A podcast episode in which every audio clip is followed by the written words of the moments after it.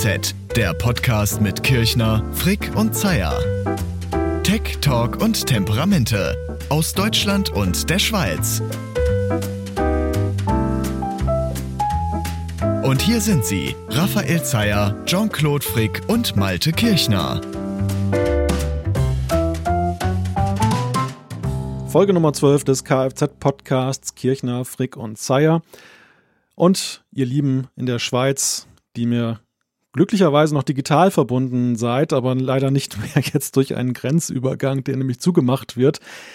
Hättet ihr gedacht zum Jahreswechsel 1920, dass wir in diesem Frühjahr 2020 maßgeblich über ein Thema sprechen, nämlich Klopapier? Nein. Also gut, ich hätte mir noch einiges nicht vorstellen können, dass heute am 15. März, wo wir das aufnehmen, irgendwie aktuell ist. Aber ähm, nee, das, das hätte ich mir nicht vorstellen können. War jetzt nicht auf meiner Themenliste. Nein, bloß nicht. Ja, es ist echt kurios. Wir, wir leben in so einem Science-Fiction-Jahr. 2020 ist ja echt so eine Zahl, wo man sagt, jetzt hat die Zukunft aber wirklich begonnen, wenn nicht schon beim Jahr 2000. Und wir kämpfen mit so irdischen Problemen hier in Westeuropa, wie eben der Versorgung mit Toilettenpapier, Mehl und äh, was war dann noch? Nudeln. Nudeln ausgerechnet. Ja, genau. Trockenhefe. Trockenhefe ist auch knapp anscheinend. Ehrlich? Oh ja, oh okay. ja. Ja, es gibt noch so ein ja. paar andere Sachen, aber es ist wirklich eine ganz kuriose Produkteauswahl, die dann eben so da ständig abgängig ist. Haarmilch ist auch sehr beliebt. Also da wird auch jede was Palette gleich geplündert. Haarmilch? Ja, haltbare Milch. Ach so, ich dachte, das ist der Milch für die Haare. Haarmilch, also mit. Okay, das kennen wir so nicht. Wie heißt das bei uns, Raphael? Das hat auch irgendeinen Spezialausdruck, oder? Ich glaube, bei uns heißt es UHT. Ah ja, UHT, genau. Ach so, ja, das klingt ja viel plausibler.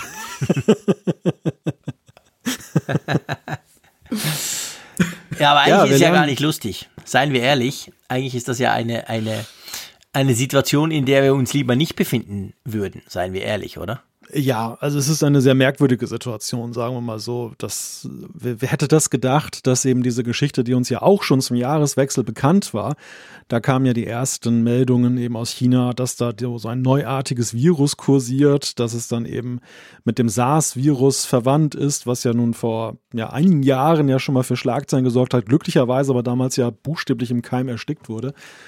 Und dass uns das jetzt hier in Westeuropa so in Schach hält und ja, Open End. Also man kann ja jetzt sagen, erstens ist noch nicht das Ende der Fahnenstange, was die Maßnahmen angeht. Jeden Tag wird nachgelegt. Andererseits ist es ja eben auch so, dass alle Maßnahmen, die jetzt eingeleitet wurden, um dann eben dann diese Infektionswelle etwas zu glätten, dass, dass die ja jetzt zwar erstmal für so einen Korridor, Zeitkorridor, hier ist das so 18. April, glaube ich, datiert sind, aber eben mit der Option auf Verlängerung und es ist ziemlich wahrscheinlich, dass es verlängert wird, dass es nicht ausreicht bis, mhm. dort, bis dahin. Und wir befinden uns halt, also ich finde einfach, das ist eine sehr fremdartige Situation, einfach sowas habe ich noch nie erlebt. Ja, ich glaube, das hat niemand erlebt. Niemand von uns und nicht mal unsere Eltern haben, haben sowas ähnliches erlebt. Und, und ja, ich meine, man muss ja auch sagen, klar, das ging Anfang Jahr in China los. Aber da dachten wir alle, ja, die Chinesen wieder, oh wow, schlimme Sache, geht mich ja nichts an. Und jetzt ist das halt quasi um die Welt gefahren. Aber ähm, das Thema, das wir haben, ich meine, wir sind immer noch ein Tech-Podcast, äh, dreht sich ja letztendlich eigentlich um ein Thema, das jetzt halt super, super aktuell wird bei vielen. Ich behaupte bei, ja, nicht bei allen, aber bei sehr vielen nämlich das Thema Homeoffice. Und darum haben wir gesagt, hey, wir müssen über Homeoffice sprechen. Das ist im Moment ein großes Thema für viele. Viele fragen sich, kann man das machen? Wie macht man das? Ist das überhaupt möglich? Darf ich das?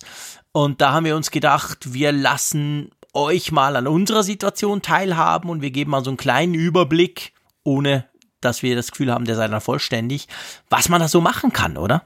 Genau, also bei uns hat es ja, die Podcasts sind ja eigentlich das beste Beispiel, die machen wir ja auch alle zu Hause und äh, bei mir auf jeden Fall ist es jetzt so, bei mir heißt es auf Arbeit, äh, ich bin auch Journalist und äh, da heißt es jetzt, äh, komm nur nach Zürich, wenn du auch wirklich unbedingt da sein musst, sonst bleibt bitte schön zu Hause und das werde ich jetzt die nächsten Wochen auch machen. Wie sieht's bei euch aus? Müsst ihr zu Hause bleiben? Dürft ihr zu Hause bleiben oder müsst ihr auf Arbeit? Also bei mir in Bern, ich bin quasi zum Homeoffice verdonnert. Klammer auf, ich bin überhaupt nicht traurig, Klammer zu. Weil bei uns ist es so, bei, bei, bei meinem Arbeitgeber ist es so, dass ähm, die haben gesagt, also wenn man kann, soll man nach Möglichkeit nicht mehr ins Büro kommen. Und dann aber ist es so, ich bin ja so ein bisschen chronisch krank. Ich habe ja Asthma, ich habe Rheuma, ich habe verschiedene Medikamente. Mein Immunsystem ist auch nicht so wahnsinnig super fit. Und da, also quasi als, als Risikogruppe, zu der ich dazugehöre, hat man bei uns ganz klar gesagt, ihr kommt nicht mehr ins Büro. Punkt. Ihr bleibt zu Hause. Und von dem her bin ich jetzt am Donnerstag, war ich noch sozusagen das letzte Mal in Zürich, habe noch ein paar Termine wahrgenommen. Und seit dann ähm, bin ich jetzt zu Hause und ja, das dürfte wohl ein Weilchen dauern. Wie ist es bei dir, Malte? Ich starte morgen ins Homeoffice. Ich habe das ganze Setup habe ich hier schon vorliegen, weil ich nämlich äh, an Wochenenden durchaus auch mal von zu Hause aus arbeite oder wenn ich Spättermine habe, dass ich dann nicht mehr erst dann wieder in die Innenstadt fahren muss. Ich arbeite ja bei einer Lokalzeitung, sondern dann kann ich auch bequem von zu Hause, in Anführungszeichen bequem arbeiten, ist ja immer so eine Sache, aber auf jeden Fall kann ich dann deutlich mit Zeitersparnis dann eben, weil ich keine Fahrerei mehr habe, dann eben dann ins Redaktionssystem arbeiten. Und dieses Setup wird jetzt das erste Mal so im Alltags- oder Werktagsbetrieb dann eben eingesetzt. Mhm. Ist für mich jetzt nicht wirklich fremdartig, aber ist für meinen Arbeitgeber, glaube ich, eine Premiere. Ähm, Im ersten Moment war auch so eher der Reflex, dass man gesagt hat, kann man nicht im Haus irgendwas machen, dass man eben Kollegen woanders hinsetzt. Also dann wirklich die Redaktion aufsplittet und sagt, dass sie sich nicht gegenseitig infizieren, falls es mal zu einer Infektion kommt mit Corona. Aber jetzt durch die Verschärfung geht man doch auf Nummer sicher und sorgt jetzt dafür, dass die Leute auch teilweise wirklich aus dem Haus heraus sind. Ja, und ich war ja nebenbei gesagt auch noch in einem ganz gefährlichen Epidemieland. Und ähm, Uff, da ja. gab es jetzt auch aktuell die Empfehlung, dass man dann noch 14 Tage sich möglichst isoliert. Also die Namen, die Rede ist von, von der Schweiz. Und äh, ja. Genau, der Malte ist mich besuchen gekommen vor einer Woche und wir hatten ein schönes Wochenende zusammen. War, glaube ich, der letztmögliche Termin, wo du, also die letztmögliche Möglichkeit, wo du überhaupt bei uns hätte sein können. Jetzt ist das ja alles zu, ihr macht die Grenzen dicht, etc. Also es hat sich ja unglaublich verschärft, die all die Maßnahmen in einer Woche und dürfte wahrscheinlich so noch weitergehen. Und von dem her warst du sowieso sozusagen jetzt plötzlich ein, ein, ein Risiko. Aber ich finde vielleicht, bevor wir dann die Situation in Deutschland und der Schweiz vielleicht generell mal angucken, noch wichtig so, wenn ich das jetzt so raushöre, dann ist es bei dir so, du machst das ab und zu, vor allem am Wochenende, aber nicht regelmäßig und grundsätzlich bist du eigentlich schon im Office. Und für euch offensichtlich, für deinen Arbeitgeber ist das eher speziell bei mir, und ich frage dann nachher gleich den Raphael, wie es bei ihm normalerweise so ist, damit wir auch so ein bisschen vergleichen können, was sich denn jetzt überhaupt verändert, wenn man jetzt ganz böse gesagt ins Homeoffice gezwungen wird. Bei mir ist es so, mein Arbeitgeber ist da super offen, also einerseits technisch schon immer, aber andererseits vor allem auch so nach dem Motto, ja, wenn du nicht nach Bern, äh, nach Zürich kommen musst, dann bleib halt in Bern. Und ich nutze das auch stark, also ich mache extrem viel Homeoffice, seit ich, seit vier Jahren eigentlich ich gehe nur nach Zürich, wenn ich wirklich muss, böse gesagt, wenn ich Termine habe oder wenn ich Kollegen mal wieder treffen will, aber sonst arbeite ich sehr viel von zu Hause. So zwischen einem und zwei Tagen pro Woche ist das eigentlich fix. Von dem her ändert sich für mich jetzt im ersten Moment eigentlich nichts. Ich denke, erst so nach einer Woche werde ich dann wohl mal, langsam das Gefühl bekommen, ja, aber hey, normalerweise würdest du jetzt mal wieder ins Büro gehen. Aber bei mir ist es tatsächlich so, ich bin ja auch oft unterwegs, dass ich gut und gerne manchmal zehn Tage oder so gar nicht im Büro erscheine, weil ich eben Homeoffice mache oder noch irgendeine Reise habe oder so. Von dem her, morgen fängt für mich sozusagen normal an. Wie ist es bei dir, Raphael? Was ist bei dir so der Normalzustand? Ja, bei mir ist es halt lustig, weil ich auch relativ viel unterwegs bin und von überall auf der Welt arbeiten kann und das auch regelmäßig mache. Habe ich jetzt eigentlich nicht mein Homeoffice aufgebaut zu Hause, sondern einfach mein Mobile Office, einfach äh, das iPad, wo ich halt alles drauf mache. Und äh, von daher, für mich macht es überhaupt keinen Unterschied, äh, wo ich arbeite. Ich kann alles von überall. Äh, was halt wegfällt, ist äh, ja der Austausch mit meinen Kollegen, gerade wenn wir die Printseite zusammen planen. Mein Kollege Matthias Schüssler, den man ja auch aus dem Internet und von Twitter kennt, ja, wir besprechen uns halt Montag und Dienstag und machen dann die Seite zusammen und das machen wir jetzt dann, ja, ab morgen, das, ab, morgen Montag machen wir das zum ersten Mal ja halt äh, digital und zwar voll und ganz. Sonst äh, haben wir es immer im Voraus besprochen, wenn ich weg war, ja, wir machen, du machst das, ich mach das und, äh, und man konnte auch vorbereiten. Aber jetzt ist wirklich so das erste Mal, dass wir da äh, voll digital zusammenarbeiten, was natürlich, ich bin sehr gespannt, wie gut das funktioniert und äh, aber die ganze Redaktion macht das jetzt auch. Also das wird unglaublich spannend, weil wir sind immer noch sehr äh, Desktop-lastig. Also äh, hm. ich habe jetzt keinen Arbeitslaptop, den ich zusammenklappen und mitnehmen kann. Ich habe einfach meine privaten iPads, die ich nach Hause genommen habe und jetzt aufgestellt habe. Und äh, ja, da habe ich halt Slack drauf und alles. Und äh, das funktioniert schon auch. Also ich möchte behaupten, das ist auch nicht der Ausnahmefall, dass, dass Redaktionen heute noch Desktop-lastig sind. Das ist eher, glaube ich, die Ausnahme, dass Redaktionen so digital affin sind, dass sie wirklich dann nicht mehr standortbasiert arbeiten und dann ja, sogar das Homeoffice dann, dann fördern.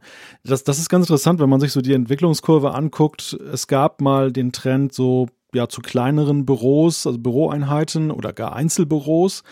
Dann hat man so in den 2000ern irgendwie so das Allheilmittel gesehen in den Newsdesk, der wurde damals gerade bei den Regionalzeitungen dann, die teilweise noch anders gearbeitet haben, dann wirklich dann baulich mit riesem Aufwand durchgesetzt. Alle sollten an einem riesigen Tisch sitzen. Mittlerweile hat man gemerkt, na, ist auch nicht mehr ganz vorteilhaft, weil alle gleichzeitig reden. Also es gab dann auch so ein Akustikproblem. Und umso schwerer tut man sich jetzt halt damit zu sagen, okay, Leute sitzen gar nicht mehr in der Redaktion. Und ich, wir kommen dann nachher noch drauf auf die, die äh, Fragestellungen, die vielleicht dazu führen, dass man da gewisse Einwände hat. Aber ich finde es eigentlich gerade beim Medienberuf, finde ich es halt immer persönlich ziemlich merkwürdig, dass man sich da noch so schwer mit tut, dann eben da dezentralisiert zu denken. Es hat so unglaublich viele Vorteile einfach für den Journalismus. Also ich, ich, weiß, ich weiß nicht, Raphael, du kannst es vielleicht auch besser beurteilen, wenn wir vielleicht mal so überlegen, also in der Schweiz, äh, zum Beispiel Ringier, der große Verlag, der auch den, den Blick rausgibt und so, die arbeiten meines Wissens auch schon seit einigen Jahren nur mit Laptops. Dann gibt's natürlich so die Online-Medien, Watson und Co., die machen das sowieso so. Äh, wir sind ja in dem Sinne, wir sind Internet-Vergleichsdienst mit dem Newsroom quasi, aber wir auch, also wir, wir arbeiten seit vier Jahren nur mit Laptops. Ich glaube, bei uns steht kein einziger Desktop mehr in der Firma. Meinst du, die, die, die, die meisten Medien sind noch so klassisch, wie ihr das beim Tagesanzeiger seid, Raphael? Gut, so viele andere gibt's ja gar nicht mehr. Stimmt, ja es gibt ja eigentlich nur euch und Ringier. Genau. die NZZ-Gruppe und die, äh, die CH-Media-Gruppe gibt's noch und mhm. äh, ja, das Ding ist halt, äh, gerade wenn du Printseiten machst, äh, dann hast du ganz, ganz gerne große Bildschirme. Ich habe auch zwei riesige Bildschirme von mir im Büro. Äh, ich brauche die zwar, äh, zwar nicht mehr sehr häufig, aber ich habe die halt immer noch. Und äh, ja, das ist schon noch schwierig für so eine Firma, sich davon abzulösen. Und das ist ja noch äh, ganz, ganz einfach komplizierter wird, wenn du irgendwie CAD-Zeichner bist und irgendwelche speziellen Tools brauchst, dann ist es natürlich viel, viel schwieriger. Aber auch wir schätzen mhm. einfach, die großen Bildschirme werden immer noch sehr geschätzt von den meisten Kollegen. Mir passiert es regelmäßig, dass ich so im Verlauf des Vormittags merke, dass ich den PC gar nicht eingeschaltet habe und äh, den ganzen Vormittag am iPad gesessen habe. Ich meine, das mit den Bildschirmen haben wir ja auch. Also bei unser Arbeitsplatz sieht ja auch so aus. Wir haben zwei relativ große Screens und dann das Laptop und das hängst du halt einfach dran. Aber ich sag mal, der, dadurch, dass der Rechner halt ein Laptop ist, kannst du ihn mitnehmen und hast dann eigentlich zumindest mal deine Tools und alles, die du nach Hause nimmst. Wie ist es bei euch, Malte? Habt ihr eigentlich vor allem Desktops? Ja, ja, wir haben fast ausschließlich ja, Desktops. Okay. Also das ist wirklich diese, es gibt jetzt zunehmend dann eben Laptops dann eben für das mobile Arbeiten. Gerade so im Sportbereich ist das ja auch dann eben gefragt, aus der Halle heraus dann gleich online einen Bericht dann eben zu veröffentlichen mhm. oder eben auch teilweise einen Printbericht, wenn man jetzt irgendwie Auswärtsspiele hat.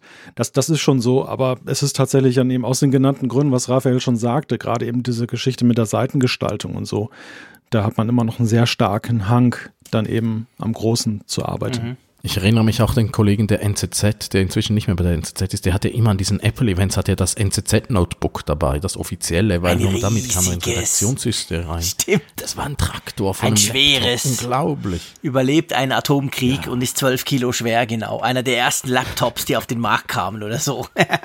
ja, ja, genau. Gut, okay, jetzt haben wir unsere, unsere eigene Situation. Wir haben so ein ganz bisschen geguckt, zumindest im Verlagswesen. Ich möchte den Fokus gerne ein bisschen aufmachen.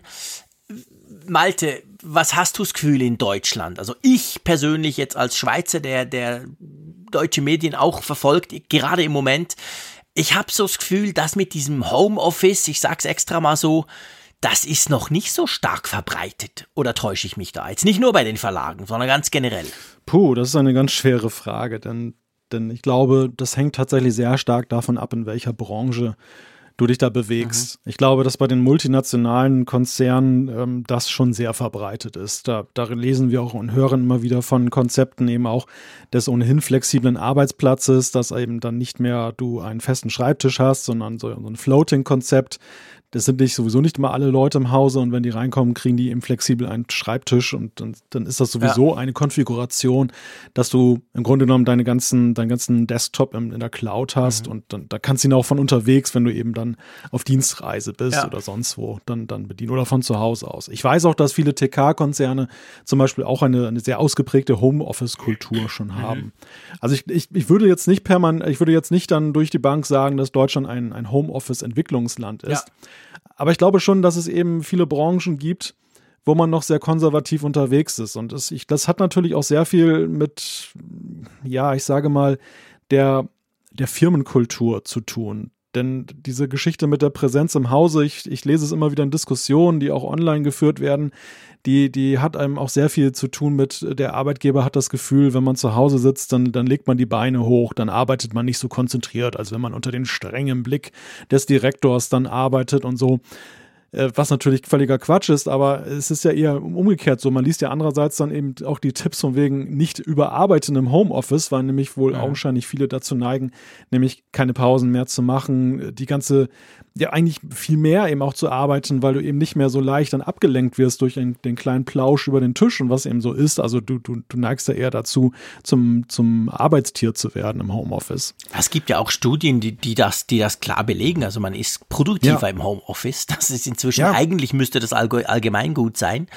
Und Aber es ist, es ist eben immer noch eine Diskussion, die mhm. eben geführt wird. Und ich glaube, und daraus lese ich halt heraus, dass es tatsächlich eben viele Unternehmen gibt, die sich immer noch sehr schwer damit tun, dann eben sich damit anzufreunden. Gut, ähm, wenn der Raphael aus St. Gallen dazu nichts mehr zu sagen hat, und so tönt es gerade, es ist einfach nur still von dieser Seite her, umso besser, dann würde ich vorschlagen, dass wir mal einsteigen, so ein bisschen in die Diskussion, jetzt nicht Arbeitgeber, ich meine, was braucht's für Homeoffice? Natürlich zuerst mal die Erlaubnis, dass du das tun kannst oder eben den Staat, der sagt, geht nach Hause und arbeitet von dort aus. Aber ähm, ja, was braucht man überhaupt so? Also ich meine, wie, wie kann man Homeoffice machen? Ich finde es spannend, weil ich habe so ein bisschen den Eindruck, wir drei, wir sind, was das Homeoffice anbelangt, extrem unterschiedlich unterwegs. Ich würde mal sagen, wir haben einen Minimalisten, wir haben einen Generalisten und wir haben einen Freak. So, vom Homeoffice, von der Ausstattung her. Du meine Güte, welchen bin ich? Na, natürlich der Minimalist. Ah, danke. ich habe befürchtet, der Freak. Nee, das bin ich natürlich. Der Freak bin ich. der Generalist oder der, so, ich kann es nicht so einschätzen, ist wahrscheinlich der Malte. Aber ja, also es geht einfach mal um die Diskussion, was braucht man denn, damit man gut Homeofficen kann? Wir haben ja jetzt alle ein bisschen Erfahrung damit. Für uns ist das sozusagen nichts Neues. Ja, ich finde, Malte, wenn du einverstanden bist, wir fangen mit dem Minimalisten an, gehen zum Generalisten und dann diskutieren wir, warum ich zwei Screens mit je ungefähr 35 Zoll brauche, damit ich gut arbeiten kann. Einverstanden? Hm, dann mal los. Also der Minimalist braucht nur ein iPad und sonst gar nichts, oder? Naja, er hat zwei iPads. Ganz so minimal okay, ist immerhin. nicht. Und äh, was ich auch noch habe, ist ein altes äh, MacBook Pro von 2013, was meine Frau ausrangiert hat und äh, anstatt es zu verkaufen, mir überlassen hat. Das habe ich noch so für Härtefälle und äh, Podcast-Aufnahmen. Ich wollte gerade sagen, sei mal ehrlich, das brauchst du ausschließlich, wenn wir zusammen podcasten, sonst nimmst du das Ding doch niemals hervor, oder? Sonst habe ich es im Schrank und kann per, äh, per, Remote drauf zugreifen, wenn ich dann unbedingt was haben möchte. Es gibt so einen, einen winzigen kleinen Arbeitsschritt, äh, den, für, für den brauche ich eine Maus, und zwar eine richtige Maus, und da muss ich dann jeweils mit dem iPad per Remote auf den Mac zugreifen, aber sonst brauche ich ihn für nichts. Aber ich brauche ihn auch, um ein bisschen auszuprobieren, was macOS halt so macht. Aber äh, nein, eigentlich mache ich alles am iPad und äh, das ist, äh, ich glaube, Teil 1 von Minimalismus. Das Teil 2 von Minimalismus ist, dass ich kein Arbeitszimmer habe. Ich sitze einfach äh, im Esszimmer am, darum halt hier auch ein bisschen. und ich sitze einfach am Esstisch und äh, räume dann das meiste danach wieder weg. Ich, ich habe keine großen Bildschirme aufgestellt und äh, nichts davon. Ich habe einfach äh, die kleinen Geräte. Ich hatte noch ein 27 Zoll Bildschirm, aber den habe ich jetzt gerade den Nachbarn ausgeborgt, weil die auch ins Homeoffice verdonnert wurden und die hatten von Arbeit so, ich habe die Laptops noch gesehen, so winzige Laptops mit Bildschirm, die sind kleiner als bei meinem 11 Zoll iPad. Also das, äh, wie man da arbeiten soll, war mir schleierhaft. Dann habe ich ihnen den äh, Bildschirm überlassen für die nächsten Monate. Also gut, du, du bist quasi mit dem iPad eigentlich die das, bevor wir dann zum Internet und anderen Dingen kommen. Malte, wie ist es bei dir? Hast du ein Notebook, den du von der Firma kriegst oder machst du das auf deinem Mac, mit den du auch sonst brauchst? Ich hatte die Möglichkeit, ein, ein Notebook zu bekommen, aber ich habe tatsächlich dann die Option gewählt, dass ich dann hier auf meinem iMac dann eben diesen Remote-Zugang dann habe. Das Ganze läuft über ein VPN und dann Remote Desktop. Mhm. Also in dem Sinne gibt es halt eine ziemlich hermetische Trennung dann eben zwischen Arbeit und Privaten. Das ist jetzt nicht so eine Vermengung auf dem Computer. Ja. Und dadurch habe ich eben den Vorteil, einerseits den iMac hier mit seinem 27 Zoll Display. Ich habe hier noch so einen Hochkantbildschirm, so einen kleinen daneben stehen. Und damit habe ich sehr vergleichbare Bedingungen halt eben auch, als wenn ich dann eben im Büro normal sitze. Ich habe mir allerdings das Ganze auch auf meinem MacBook noch eingerichtet. Also wenn ich unterwegs bin oder so, dann kann ich eben auch darauf zugreifen, wenn ich jetzt gleich unterwegs schreiben möchte. Ich könnte sogar auf dem iPad das machen. Das Einzige mhm. ist, das Windows-PC fernsteuern auf dem iPad macht nur bedingt Spaß. Mhm. Ja, also da bin ich sehr multi multiple unterwegs, kann man sagen. Bei uns ist es so, also ich habe ja zu Hause ein gutes Setup dahingehend, weil ich ja zu Hause eigentlich mehr arbeite als im Büro. Von dem her, ich habe ein iMac, ich habe einen 34 Zoll großen Screen daneben, weil ich bin so ein Fenstermessi und ich finde, man hat nie genug Platz. Der Bildschirm kann nicht groß genug sein. Das ist bei allem so, was ich in die Finger kriege, egal ob Smartphone, Tablet oder eben auch ähm, Platz. Also von dem her gesehen habe ich natürlich einfach ein, mein normales, also mein Setup zu Hause und ich kann das auch für die Arbeit brauchen. Aber bis vor kurzem war es insofern mühselig, weil wir wir waren, was das anbelangt, noch so ein bisschen altmodisch unterwegs. Wir hatten unsere Files ganz klassisch auf einem Fileserver, der nur per VPN zugegriffen werden konnte. Und dann hat die IT, was ich sogar noch nachvollziehen kann, natürlich auch gesagt, ja, wir, wir knallen den VPN-Client nicht einfach auf irgendeinen fremden PC, sondern du hast ja dein Notebook, weil wir haben ja alle Notebooks in der Firma. Das heißt, ich habe es dann so gemacht, dass ich den Notebook eigentlich sowieso immer hin und her getragen habe 13 Zoll MacBook Pro ist jetzt nicht so schwer. Und dann habe ich das einfach gebraucht, um, um auf die Files zuzugreifen und dann meistens aber auf meinem Mac damit gearbeitet. Und jetzt seit kurzem sind wir zu, zu den G-Apps, also Google Apps quasi migriert. Das heißt, jetzt sind natürlich alle Daten äh, salopp gesagt im Internet verfügbar. Jetzt brauche ich ja nur einen Browser, kann mich einwählen und habe dann alles mein Zeug. Und jetzt ist es quasi, was das anbelangt, ist es just in time. Wir sind vor zwei Wochen wurde diese Migration beendet und jetzt sind wir mehr oder weniger eben ready. Das heißt, da brauche ich den Notebook nicht mal mehr für und kann wirklich zu Hause an meinem Mac eigentlich einfach arbeiten. Aber was man so ein bisschen raushört bei uns allen, ich meine, die Grundlage von dem Ganzen, egal ob jetzt auf dem Salontisch, dem Küchentisch oder in einem eigenen Raum, ja, wobei das müssen wir noch klären. Malt, du hast auch ein eigenes Office sozusagen für dich, ja, oder? Also ich habe ja mein Arbeitszimmer, wo ich ja auch podcaste. Also genau. das ist geboren eben aus dem Gedanken, ich brauche einen Raum, damit ich mich dann abschotten kann einmal in der Woche. Und habe ich auch immer verteidigt, egal wie knapp der Platz hier im Haus wurde, durch immer mehr Kinderzimmer. Ähm, das, das Arbeitszimmer ist heilig geblieben. Ja, Gott ist bei Dank. mir auch so. Ich bin unterm Dach quasi, habe ich mein Arbeitszimmer und ja, das muss ich, ich schon sagen, ähm, ähm, Raphael, das ist vielleicht was, was wir kurz diskutieren, bevor wir wieder zu weiterer Technik kommen. Ich finde das krass. Also du arbeitest am Küchentisch oder, oder eben am Salontisch bei dir im Wohnzimmer, glaube ich. Und ich meine, du hast ja kleine Kinder. Die sind ja nicht ständig weg, wie wenn sie größer sind und in die Schule gehen. Also ich könnte mir das nicht vorstellen.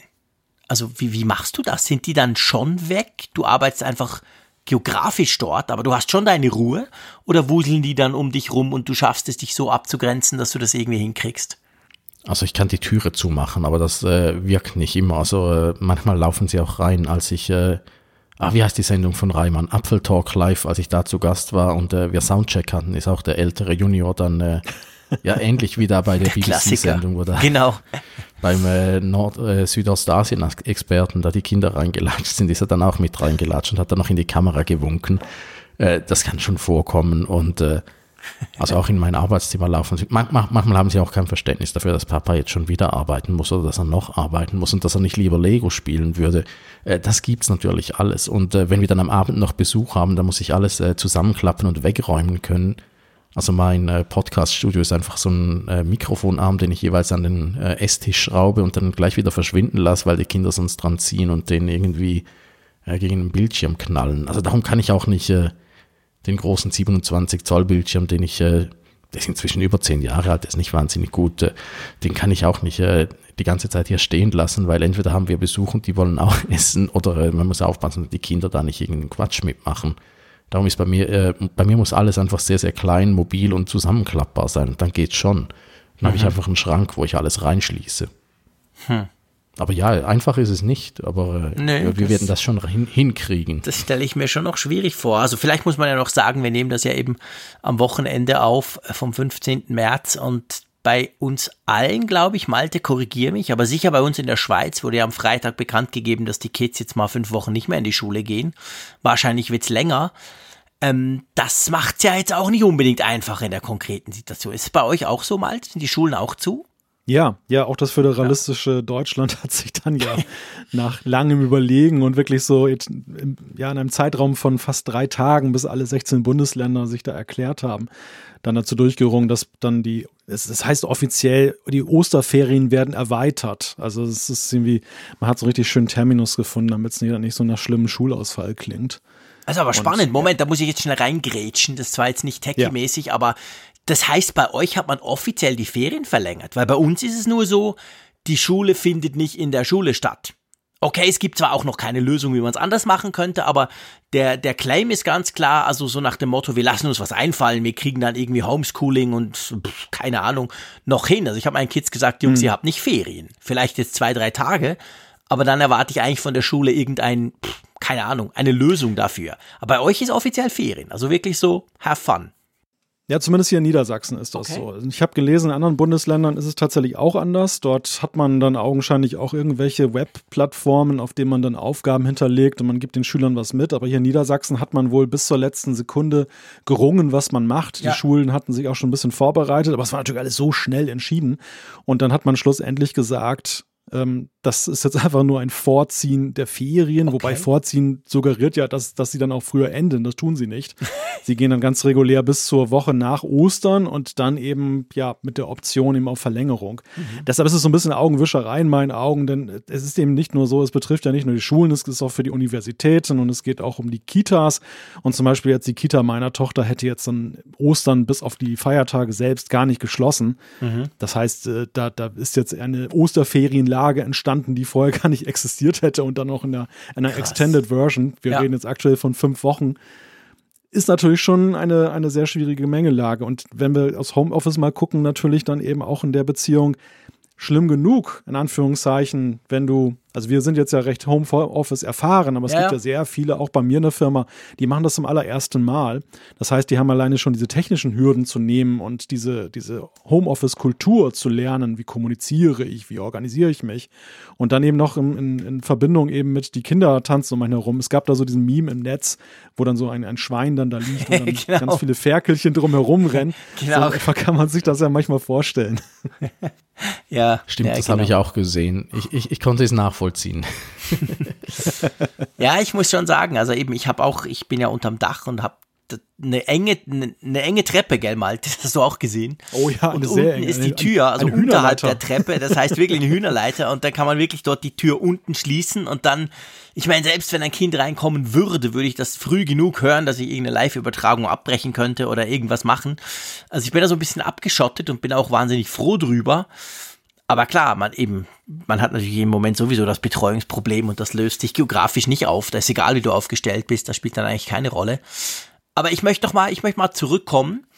Wir haben gemerkt, Malte und ich arbeiten großmehrheitlich an unseren, an unserer IT, die wir zu Hause haben. Der, der Raphael ähm, tut seine privaten iPads dafür nutzen.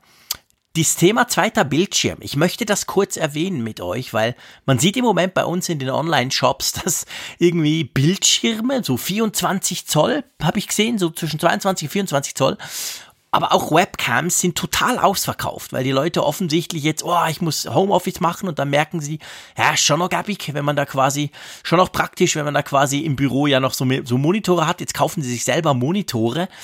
Ähm, ich kann das nachvollziehen, aber eigentlich nur, wenn du ein fixes Büro hast. Also die Vorstellung, jeden Tag den Monitor auf und abzubauen, das graust mir, oder? Hm. Ja, darum habe ich eben keinen im Einsatz. Hätte Hättest du einen, noch, wenn du also Platz ich hätte hättest? schon Verwendung. Das ist eben den, den ich den Nachbarn jetzt gegeben habe. Ja, aber nee, äh, ich meine jetzt, äh, ob du einen nutzen würdest, wenn du einen hättest, wenn du jetzt einen Platz hättest, wo, den du nicht so. immer auf- und abbauen musst. Ich würde nicht Nein sagen zu mehr Schon. Bildschirmfläche. Ich kann mhm. da, ich kann mich da sehr gut äh, verweilen und äh, ausbreiten, wenn ich denn, wenn ich es denn hätte. Aber äh, ja. naja, liegt halt nicht drin äh, in, in meiner Situation. Aber äh, ich habe mir das schon immer. Es gibt da jetzt diese neuen äh, mo mobilen Bildschirme, die du so ans iPad stecken kannst. Das finde ich noch reizvoll. Echt? Aber irgendwie, wow. solange die Bildschirmunterstützung vom iPad nicht wahnsinnig gut. Also ich finde zwei iPads sind äh, grad, äh, sind so gut wie zwei große Bildschirme. Ja, Ja, das stimmt. Ich meine, das ist natürlich auch. Weil du kannst ja dann auch problemlos zwischen den zwei hin und her copy-pasten und äh, das mhm. funktioniert schon sehr, sehr gut. Also da komme ich auch sehr weit, obwohl es dann nicht so ach, gigantisch ist oder sowas. Aber ich muss auch nicht so große Dokumente anschauen, mhm. da geht's schon. Was habt ihr das Gefühl, so Internet? Ich meine, wir alle, das weiß ich, sind super toll angebunden. Du hast, glaube ich, Glasfaser, Raphael, Malte und ich haben Kabel, aber auch mit Gigabit Speed. Ähm, das muss es nicht zwingend sein, oder? So schnelles Internet braucht man nicht, oder? Fürs Homeoffice. Also, ich überhaupt nicht. Äh, wir hatten immer, äh, jahrelang hatten wir immer das Billigste, was du haben konntest, weil das hat völlig gereicht, auch für Netflix und alles. Äh, inzwischen haben wir auch die Gigabyte oder Gigabit, ah, ja, auf jeden Fall die schnelle Leitung, weil wir da so einen super Rabatt gekriegt haben. Die, äh, Sunrise, der eine Schweizer Anbieter, hat das so verramscht auf einer Plattform für, was bezahlen wir pro Monat? Äh, nicht mal 30 Franken dafür. Also das ist wirklich spottbillig und da, jetzt haben wir halt auch super schnelles Internet, aber wir benutzen das gar nicht aus. Also, also ich würde mich da jetzt nicht verrückt machen mit unglaublich hohen Tempi, die man jetzt unbedingt haben muss der es kommt auf das äh, Verfahren an, mit dem man Homeoffice macht. Wenn man jetzt zum Beispiel jetzt wie, wie du, ähm, Jean-Claude, jetzt über G Suite geht, das sind ja Webdienste, die sowieso dafür optimiert sind, dass sie eben eigentlich unter sehr Low-Level-Bedingungen gut nutzbar sind und die halt wie eine Website sich übertragen. Aber in meinem Fall ist das zum Beispiel so, dass ich arbeite ja mit Remote Desktop dann von Microsoft und wenn ich jetzt so grafische Anwendungen mache, also ich hatte das gerade in der Anfangsphase, als ich mit Homeoffice angefangen habe und wenn ich ein Bild auf den Bild irgendwie auf die Seite gezogen habe und dann wurden da massig Daten übertragen, das brachte meine Leitung schon ziemlich zum Glühen. Und es hat mhm. sich dann eine ganze Menge getan, auch softwareseitig. Also Microsoft hat auch seinen Remote Desktop über die Jahre deutlich verbessert. Das ist wesentlich schlanker geworden in der Übertragungsrate. Man merkt es deutlich. Man kann jetzt wirklich gut damit arbeiten. Mhm. Aber es war nicht immer so. Insofern spielte ja. das schon eine Rolle, welches Tempo man hat. Und ich weiß auch von Kollegen, die nicht so eine gute Leitung haben, dass die mitunter dann auch schon sagen, naja, also von außen arbeiten Text ist okay, aber Bilder, so sag ich mal, Layout in einer Seite ist nicht wirklich so vergnügungssteuerpflichtig. Ich finde das ein wichtiger Punkt, und zwar diese Geschichte mit dem VPN. Also es gibt ja, wenn man so in der Cloud arbeitet, dann spielt es wirklich keine Rolle. Aber die VPN, das weiß ich noch aus meiner IT-Karriere von früher, ich meine, wenn du da auch ja zum Teil je nach Client, den du brauchst, je nach Infrastruktur beim Arbeitgeber, wenn du da Abbrüche hast, wenn es dumm geht, fliegt ja die Leitung komplett raus, dann, dann killst dir alle deine Sachen, die du gerade offen hast oder so. Also da braucht schon so eine gewisse Stabilität, ist vielleicht nicht das Problem, das haben wir eh alle. Wir haben selten Ausfälle, aber eine, einen gewissen Grundspeed, das, das weiß ich, das erinnere ich mich auch noch dran, als ich früher so gearbeitet habe. Das hat schon geholfen. Und was ich halt auch einen Punkt finde, gerade in der aktuellen Situation, wenn du jetzt Kids hast und die sind ein bisschen älter, wie zum Beispiel meine, das ist ja nicht so, dass die das Internet nicht nutzen. Die machen inzwischen relativ viel nicht nur Netflix, manchmal ist es Gaming, aber auch sonst, die laden sich Sachen runter, die hören Radio über Streaming und und und. Also unsere Leitung ist natürlich nicht an, annähernd ausgelastet, aber sie ist zwischendurch schon auch belastet. Und wenn ich so gucke, wie das Teenies von anderen machen, das wird nicht unbedingt besser. Also da hilft es dann schon, wenn man noch so ein bisschen, ich sag mal, so ein bisschen Headroom hat, oder? Ja, dagegen sage ich auch nichts. Also das ist ja auch wirklich, äh, mehr ist immer besser, das ist unbestritten. Aber ich würde jetzt nicht da prophylaktisch einfach schon das teuerste kaufen. Nein, auf keinen Fall. Ja, und oft ist es ja auch gar nicht mal so eine Frage des Wollens, sondern des, des Könnens einfach. Also es gibt viele, die in Randlagen ja immer noch leben und dann eben dann gar nicht Gigabit Speed zurzeit schon im Angebot haben, sondern die müssen dann mit einer 16 Mbit Leitung dann oder sowas vorliegen mhm. oder 32 ist zurzeit so dieser Standard, wo man Stimmt. sagt, da, darunter ist es in Deutschland ein weißer Fleck. Ab 32 Mbit gilt es als gut Breitband versorgt. Ist natürlich in heutiger Zeit auch schon wieder ein völlig überholter Wert. Und ja, wie Jean-Claude gerade sagte, wenn man dann im familiären Kontext noch mehrere Nutzer auf der Leitung hat und dann VPN arbeitet. Mhm. Wobei ich möchte eine Lanze brechen für diese VPN und Remote Desktop Geschichten. Der Vorteil ist natürlich einerseits, du hast wirklich eine klare, saubere Trennung und mhm. das andere ist eben, wenn dir die Leitung kollabiert, das ist ja so, das, was du gearbeitet hast, ist ja nicht weg, sondern es bleibt ja auf dem Rechner und du baust die Verbindung auf und, und setzt dann dort mhm. an, wo du aufgehört hast. Also das, das ist dem, ja, im Grunde genommen ist es halt eine, eine virtuelle, sehr lange Verlängerungsschnur. Mhm. Ja, ja, klar. Nee, ich habe auch nicht, ich habe nicht die Art, wie du gemeint, äh, ge, arbeitet. Wir haben es früher so gehabt, dass wir quasi diesen ganzen File-Server per VPN Dateien geöffnet haben und dann habe ich aber bei mir das Word, nicht Remote Desktop, sondern da geht bei mir das Word auf und macht die ganzen Files auf. Und wenn das sehr große Files sind, so, so gigantische Excel-Listen, die Megabyte groß sind und dann die VPN-Verbindung aus welchem Grund auch kurz unterbricht oder, oder zusammenbricht, dann kann es schon ein Problem geben. Aber ja, ja wie gesagt, das ist selten und das ist dann sehr speziell. Ja, das ist halt im Moment lustig. Also ich habe das nicht, weil ich äh, nicht selber Layout, aber die Leute, die bei uns layouten, die können halt äh, auf, je, auf, jeder, auf jedem Müll-Laptop können sie darauf zugreifen und äh, brauchen auch nicht Rechenleistung lokal. Also du kannst mit dem Chromebook kannst du komplexeste Sachen machen, weil die Rechenleistung ja nicht auf deinem Computer erbracht wird, sondern auf dem Computer, auf den du zugreifst. Und das finde ich schon, äh, ah, das, das finde ich unendlich faszinierend. Mit dem iPad ging es vermutlich auch, aber ich habe es einfach noch nie ausprobiert. Ja, das ist schon mir, Sie sitzen in Gemeindeversammlungen und machen schnell ein neues Layout, zack, zack, zack, an einem Chromebook. Ja, das ist cool. Wo du wirklich eigentlich keine Leistung drauf hast. Prinzip Remote Desktop, das ist schon sehr cool, das ist definitiv so. Da stellt sich natürlich dann auch die Frage, wenn man das so macht, dann brauchst du ja eigentlich auch keine spezielle Software. Weil dann, also zumindest zum Arbeiten, sage ich mal, weil letztendlich connectest du ja auf deinen Bürorechner und dort ist ja alles das drauf, was du dir gewöhnt bist dann spielt es eigentlich nicht so eine Rolle, was du selber bei dir zu Hause oder auch auf deinem, je nachdem, wie du eben unterwegs bist, was du da dabei hast.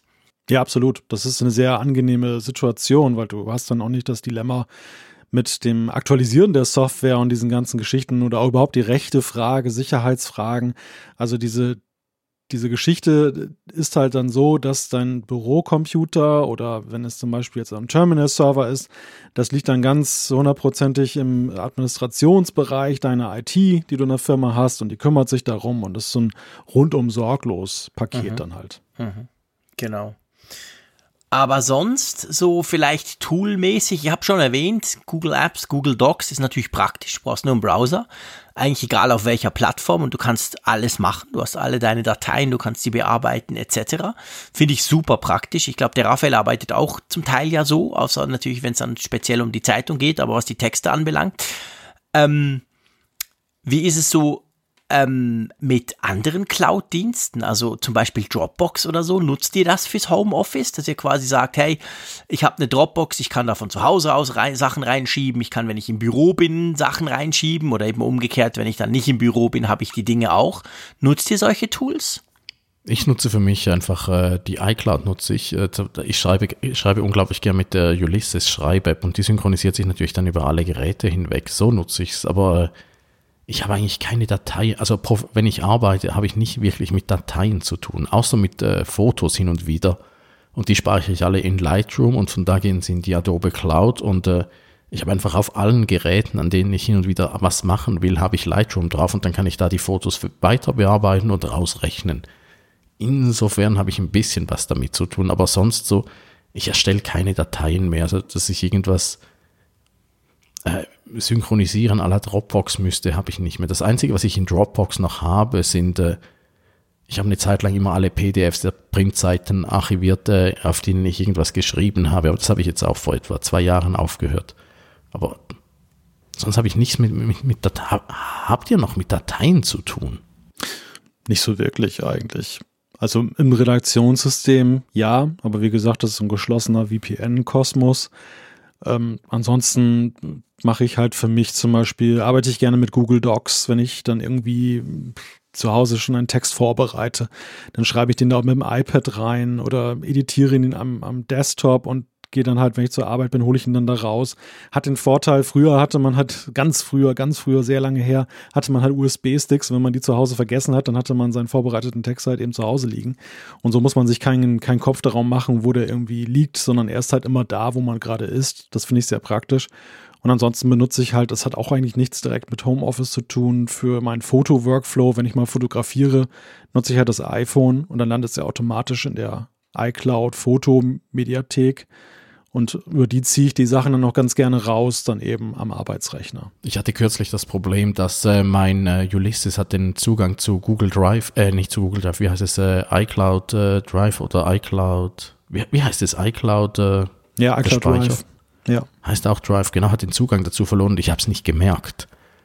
Da habe ich ich plötzlich mich gewundert, wo ist denn mein Artikel hin? Und dann hatte ich ihn wirklich nur auf diesem einen iPad drauf und konnte ihn dann zum Glück noch rausmailen musste alles neu verbinden. Das war wirklich äh, super mühsam. Da merkt man mal wieder, wie, wie verwöhnt man ist.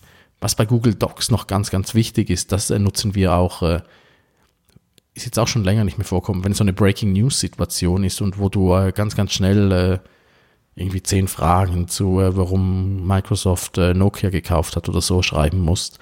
Das ist auch super, weil da kannst du im Team schreiben.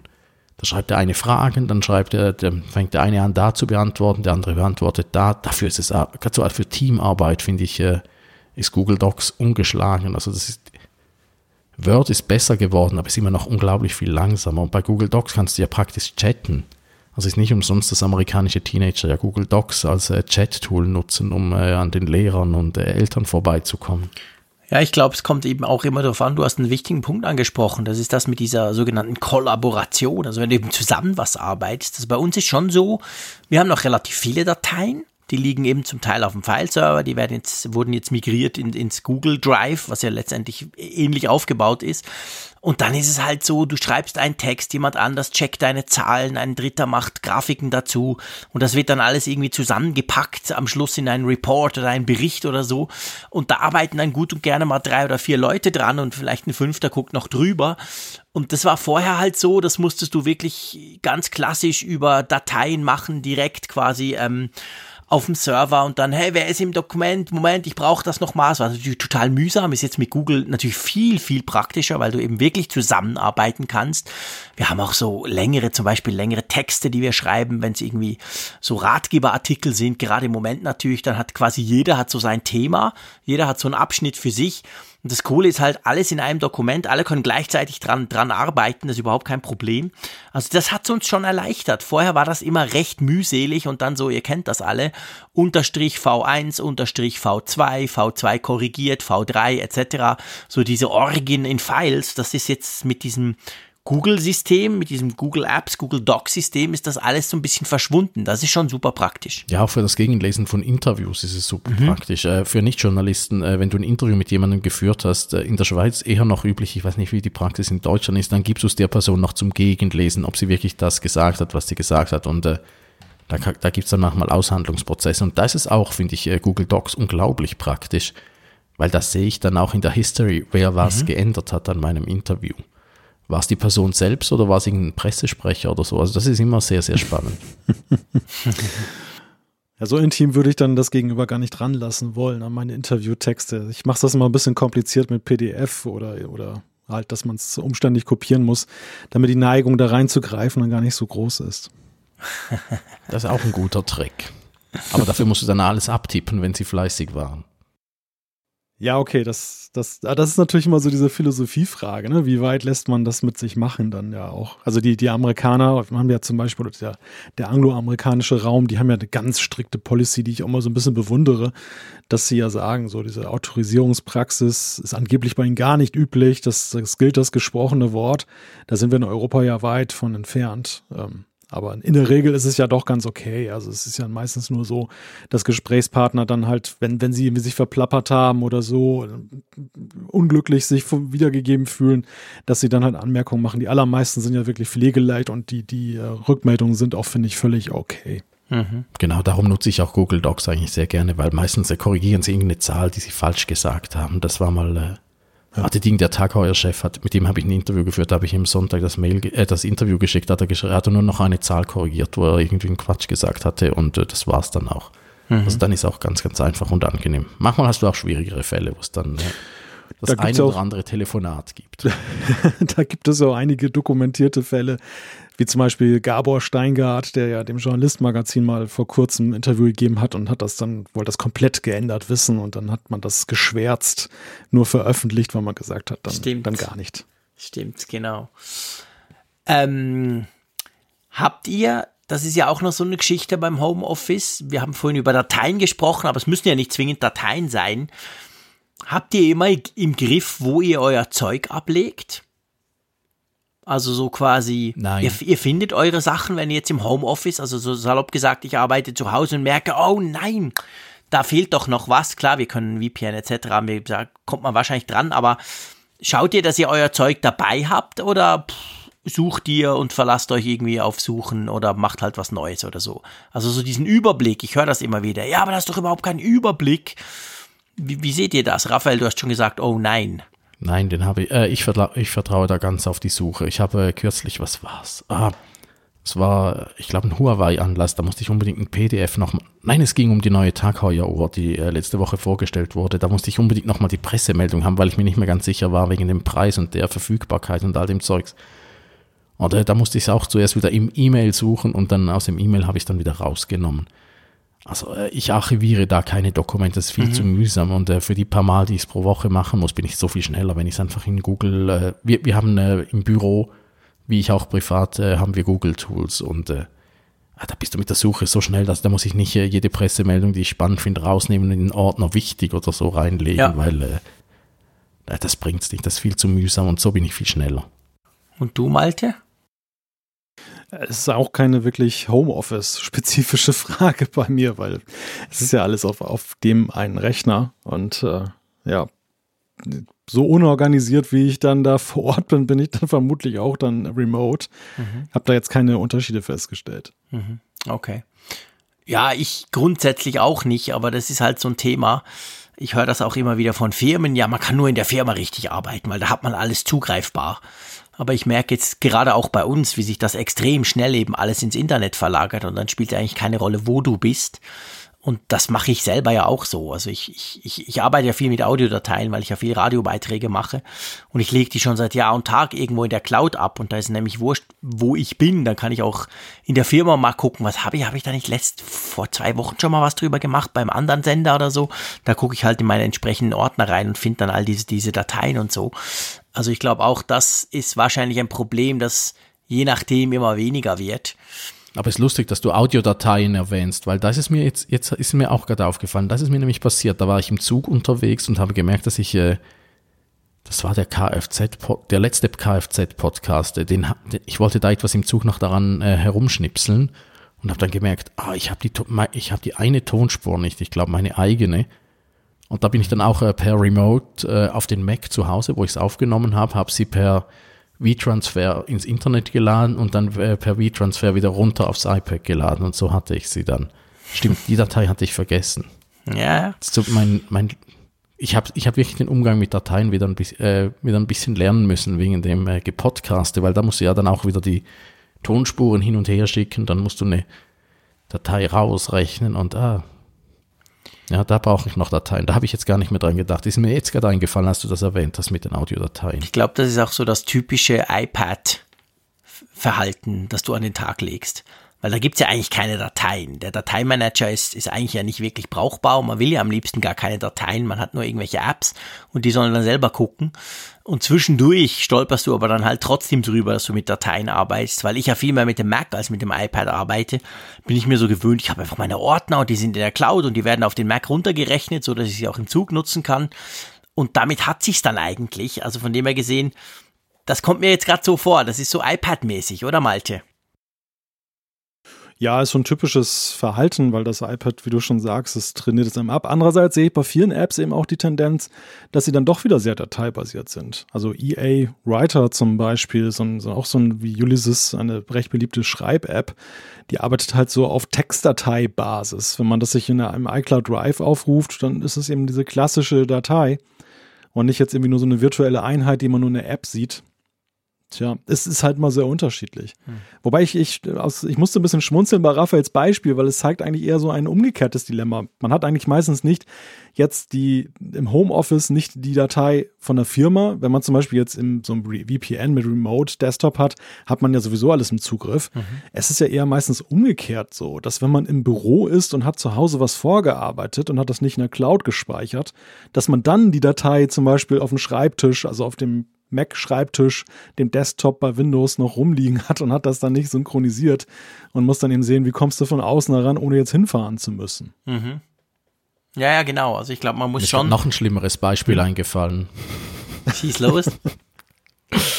Äh, ich habe eine Zollrechnung. Hin, und wieder kriegen wir Testgeräte zugeschickt, die wir nicht wollen oder nicht bestellt haben. Und äh, kürzlich kam auch so eins und da kam noch eine Zollrechnung äh, von DHL hinterher für irgendwie 40 Franken. Der so. Klassiker als Schweizer.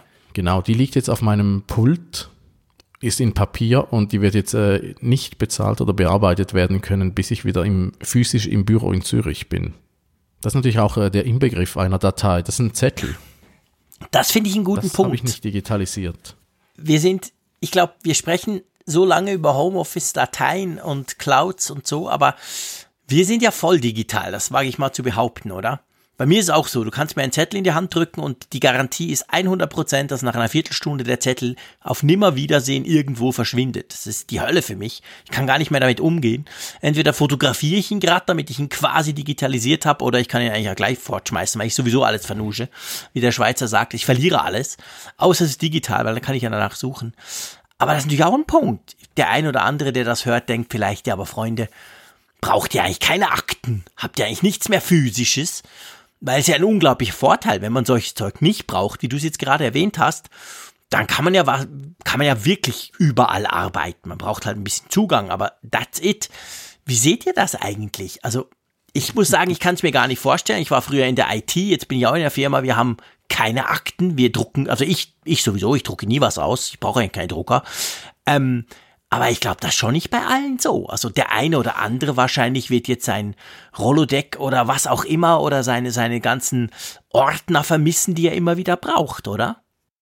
Ja, ich glaube, je mehr du in die Bürokratie gehst, desto genau. eher wirst du mit Ordnern zu tun haben oder auch jetzt im, ja, im, im, im juristischen zum Beispiel, da, da hat man auch noch sehr viel Papierwirtschaft, aber da, ich glaube, da sind alle Branchen auch ja gerade dabei, eben aus vielen Gründen eben einerseits natürlich die, die Flexibilität, aber eben auch dann letztendlich die, die Lagerhaltung und auch neue Spezifikationen, Anforderungen, gesetzliche Anforderungen ja auch oft, die dazu führen, dass man sagt, wir müssen das jetzt digital irgendwie ablegen, weil wir schnell an die Daten rankommen müssen. Wir können sie irgendwie verbuddeln in irgendwelchen Sachen. Aber ich musste trotzdem schmunzeln bei euren Beispielen, weil es ist tatsächlich so, ich verdränge es gerne, deshalb habe ich nicht dran gedacht. Auch eine Tageszeitung ist zwar heutzutage weitgehend digital, aber du hast trotzdem ja immer noch in sehr homöopathischen Dosen, gerade im lokalen Bereich, Leute, die schicken dir noch über ein Faxgerät eine Information oder schicken etwas per Post, was dann oder, oder werfen es ein bei der Zeitung. Und das ist natürlich so ein bisschen immer noch das Restrisiko. Du brauchst dann eben aufmerksame und liebenswerte Kollegen, die dir dann eben das dann irgendwie digitalisieren, dass sie mit dem Smartphone ein Foto davon mhm. machen oder es eben eintippen und so. Weil ansonsten, wenn du jetzt nur von außen arbeiten würdest, würdest du diese analoge Information ja gar nicht mehr sehen und darauf zugreifen können. Die, ver, die versauert dann in dem Eingangs-, Posteingangskkörbchen. Und ähm, das gleiche gilt halt für Kollegen, die da irgendwie so ein Post-it irgendwie dann da hinlegen, nach dem Motto, kümmere mich mal hier drum oder da drum. genau. Das haben das, meine Kollegen. Das, das, haben meine Kollegen zum Glück schon aufgehört. Das haben sie auch früher probiert. So, ich habe dir doch was hingelegt. Hast du gesehen, was ich dir aufs Pult gelegt habe? Aber weil ich eben schon zu normalen Zeiten selten im Büro bin, haben sie das dann schnell aufgegeben, weil sie gemerkt hat, der Frick ist ja gar nie da. Und wenn er kommt, schmeißt er das Zeug zuerst mal weg, weil er sein Pult zuerst aufräumt. Also von dem gesehen, aber das ist schon, also ich, ich glaube, das, das darf man nicht unterschätzen. Das kann. Ich kenne auch einen, einen Juristen, der sagt auch, hey, no way, ich brauche meine Schränke voll mit Zeugs und so. Da nützt es mir gar nichts, habe ich einen Laptop. Also ich glaube schon, es ist nicht überall so, ich sag's jetzt mal so easy möglich, einfach zu sagen, okay, ich bin jetzt vier Wochen im Homeoffice, wie wahrscheinlich bei uns drei, oder? Ja, wenn du halt Doppel erstellen musst äh, für irgendwelche Steuerunterlagen oder um irgendwelche Bilanzen zu erstellen, dann wird, dann wird alles gleich ungleich komplizierter. Wir, wir, sind ja, wir sind ja da nicht allzu rechenschaftspflichtige, wie und was wir arbeiten. Wir müssen ja einfach irgendwelche Texte oder äh, Sachen produzieren mhm. und die sind dann gut. Die, du musst ja nicht äh, Geldflüsse nachvollziehen können, die wir da irgendwie auslösen und solche Sachen. Also daher haben wir es natürlich schon sehr, sehr einfach und sind da sehr, sehr privilegiert. Mhm. Aber äh, ja, ich, ich mache ich, ich mach mir jetzt äh, seit, seit mir eingefallen ist, schon ein bisschen Sorgen, dass dann natürlich die ganze, oder auch wenn du irgendein wichtiges Dokument per Post zugestellt kriegst, das kriege das krieg ich ja jetzt nicht. Das geht, äh, hm. das, wird, das wird vermutlich in meinen Fäch. Was ist jetzt da der Workflow? Vermutlich wird das äh, die interne Post bei uns wird das in meinen Fächli legen und ich werde das dann vermutlich in einem Monat oder so sehen. Wenn da jetzt irgendwas Wichtiges ist oder Punkt, wenn mich jemand ja. äh, verklagt hat, dann äh, sehe ich das einfach nicht. Wenn da ein Einschreiben kommt, wirst du gleich festgenommen dann später. Ja, genau. genau. Raphael hat wieder einen blöden Artikel über uns geschrieben, wir verklagen ihn jetzt. Naja, aber das, komme ich das, halt nicht. Ich glaube, das ist auch ein ganz großer Qualitätsunterschied bei der Frage, wie man Homeoffice anwendet. Und ich glaube, dass in sehr vielen Fällen tatsächlich immer noch dieses sporadische Homeoffice dann da ist. Ich höre das immer wieder, dass mhm. Leute halt sagen, in ihrer Firma können sie Homeoffice machen. Sie meinen aber jetzt nicht dann eben, dass sie jetzt vollständig Homeoffice machen oder tageweise, wie jetzt zum Beispiel jetzt auch durch die Corona-Krise vielleicht sogar dauerhaft, sondern es ist eher so nach dem Motto, ähm, ja, am Nachmittag ähm, mhm. gehe ich dann halt nach Hause und mache dann von dort aus die ja. Geschichte. So eine gewisse Flexibilität dann eben in der Lokalität Location, aber nicht jetzt eben, und dann, dann hast du diese Probleme natürlich nicht, weil du bist dann ja immer wieder da. Es ist dann ja so, mhm. als wenn du kurz außer Haus bist, irgendwie einen Außendiensttermin hast oder so und du kommst dann wieder und findest deine Post. Während was wir jetzt beschreiben, ist ja ein Szenario, da muss man ja wirklich dann auch Vorkehrungen und Strategien eben entwickeln, wie man eben das dann hinkriegt, dann, dass eben so eine Information dann auch nicht dann verloren geht, weil sie ja re potenziell relevant sein könnte. Ja, ich meine, seien wir ehrlich, also Homeoffice in normalen Zeiten heißt ja überhaupt nicht, dass du nie im Büro bist, wie es Malte gesagt hat. Genau der Punkt. Oder am Freitag mache ich Homeoffice oder so. Oder eben ab und zu. Oder ich bin auch mal zwei Tage. Aber ich weiß ja dann, spätestens am nächsten Mittwoch oder Donnerstag bin ich ja wieder im Office. Und jetzt, das ist ja natürlich eine völlig außergewöhnliche Situation in jedem Bereich, aber auch in dem Bereich. Also ich glaube, jetzt merkt man natürlich, wahrscheinlich merkt man jetzt dann erst, wenn man wirklich mal wochenlang nicht mehr ins Büro kommt, nicht mehr ins Büro darf, da merkt man dann wahrscheinlich schon, dass man zwischendurch eben doch noch ab und zu mal irgendeine Akte in die Finger kriegt oder irgendein Paper anguckt oder so, was jetzt halt einfach flach fällt. Also ich glaube, so wie es so wie's, gerade so wie es jetzt vorhin Raphael quasi während dem Gespräch ging, dass er so dachte, oh, hm, wenn da was Wichtiges kommt, noch so physisch, sowas auf totem Baum, dann, äh, ja, das ist, ich glaube, das kann man nicht umgehen. Dafür gibt es auch keine Workflows. Ich glaube, das, das bleibt dann einfach liegen. Punkt bleibt ja noch ganz anderes liegen im Moment. Seien wir ehrlich. Es bleibt das, bleibt, bleibt das halbe Leben liegen.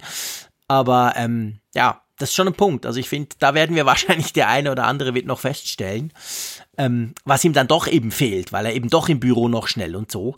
Und damit, wenn ihr einverstanden seid, möchte ich zu einem anderen super wichtigen Thema überleiten, eigentlich vielleicht sogar dem wichtigsten für mich persönlich. Gut, ich bin ja bekannt als Quasseltante. Und zwar so diese, diese Kommunikation. Also das Thema Teamkommunikation. Das, was man ganz selbstverständlich im Büro macht. Hallo, guten Morgen, wie geht's? Oh ja, krass. Ah, du bist da dran. Oh, spannend. Komm, lass mich kurz gucken. All diese, diese Dinge, die man sich wahrscheinlich überhaupt nicht bewusst ist, die man einfach so macht, die fallen ja jetzt erstmal flach. Jetzt sitze ich da zu Hause an meinem tollen Mac, aber bin ja letztendlich ganz allein. Und da möchte ich so ein bisschen mit euch drüber diskutieren, was gibt's da für Lösungen und wie könnte man das machen, dass Homeoffice nicht dazu führt, dass man einfach irgendwann vereinsamt? Also es ist eine Angst, die ich ganz konkret habe. Ja, vielleicht mal ganz im Allgemeinen. Ich glaube, das Thema Kommunikation ist ja analog wie digital mhm. häufig die allergrößte Herausforderung im Team. Das ist ja. ja. gar nicht mal so die Frage, wie machen wir es technisch, welche Software setzen wir ein. Nö. Natürlich gibt es da auch viele Fallstricke und das muss irgendwann mal definiert werden.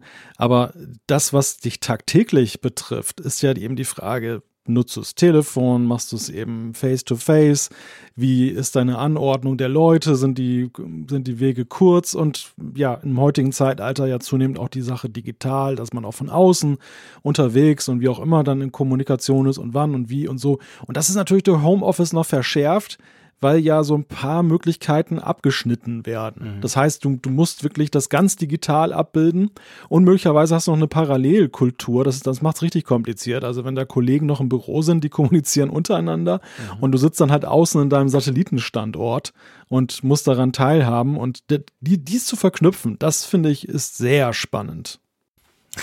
Das ist ja so mein Arbeitsalltag, weil ich bin dann irgendwie, wenn ich noch in einer anderen Zeitzone sitze, äh, muss ich ja dann immer mit äh, all den Kollegen in Zürich äh, Kontakt aufnehmen und äh, äh dem, dem einen muss ich sagen, was ich ungefähr vorhabe, dem anderen muss ich sagen, was ich gerne für ein Bild hätte, dem anderen muss ich sagen, wie oder fragen, wie lange ich Zeit habe, bis er es korrigieren kann und so weiter. Also das, das finde ich auch ganz, ganz schwierig, wenn ein Teil der Leute da sind und die untereinander reden können, weil dann mhm. kriegst du dann plötzlich auch mit, sie haben untereinander etwas besprochen und äh, ja, das ist dann halt so und äh, Ging nicht bis zu dir. dann plötzlich, ja. ah, Genau, ja, das Layout hat das mit dem Bild schon äh, viel niederschwelliger besprochen. Ich muss da gar nicht mehr reinfunken.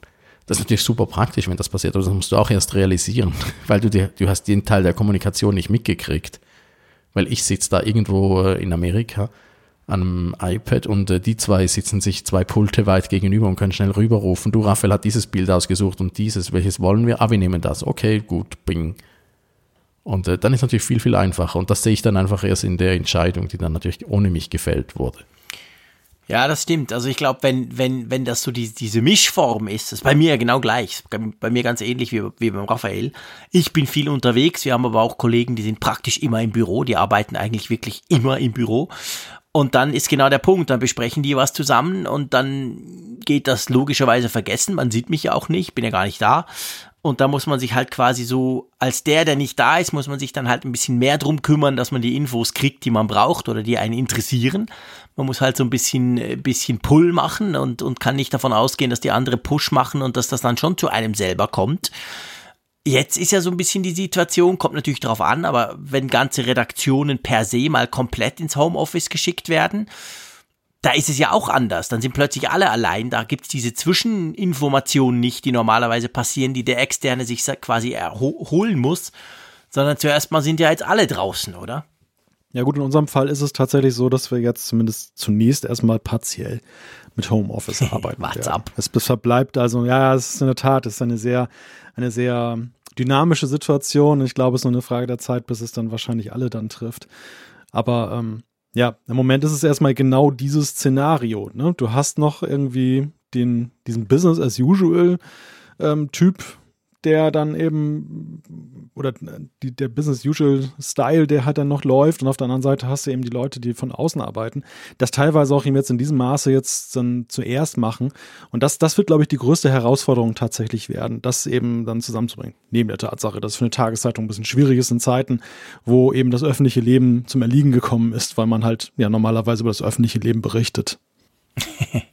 ja, das ist natürlich ein grundsätzliches Problem. Wie, wie füllst du deine Seiten? Na klar. Aber lass uns mal so ein bisschen anfangen. Also ich, ich, ich merke, wir haben bei uns im Büro haben wir vor ungefähr, bah, das lass es eineinhalb Jahren sein oder so, haben wir Slack eingeführt, diesen Business Messenger der ja böse gesagt nicht groß anders ist als WhatsApp, aber er ist halt sehr spezifisch aufs Business ausgelegt quasi, mit diversesten zusätzlichen Möglichkeiten und Einbindungen von externen Tools und so weiter.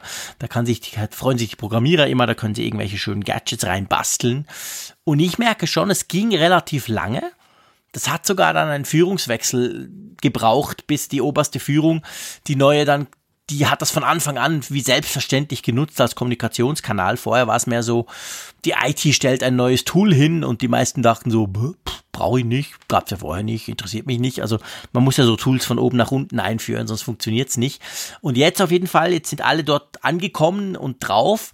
Und ich merke schon, das hilft, weil das ist so der, der unterschwellige Kanal auch geworden, um mal schnell zu fragen, hey, sag mal, wie geht's dir eigentlich? Bist du da eigentlich, hast du das bekommen? Weißt du eigentlich, dass wir heute Nachmittag und so weiter?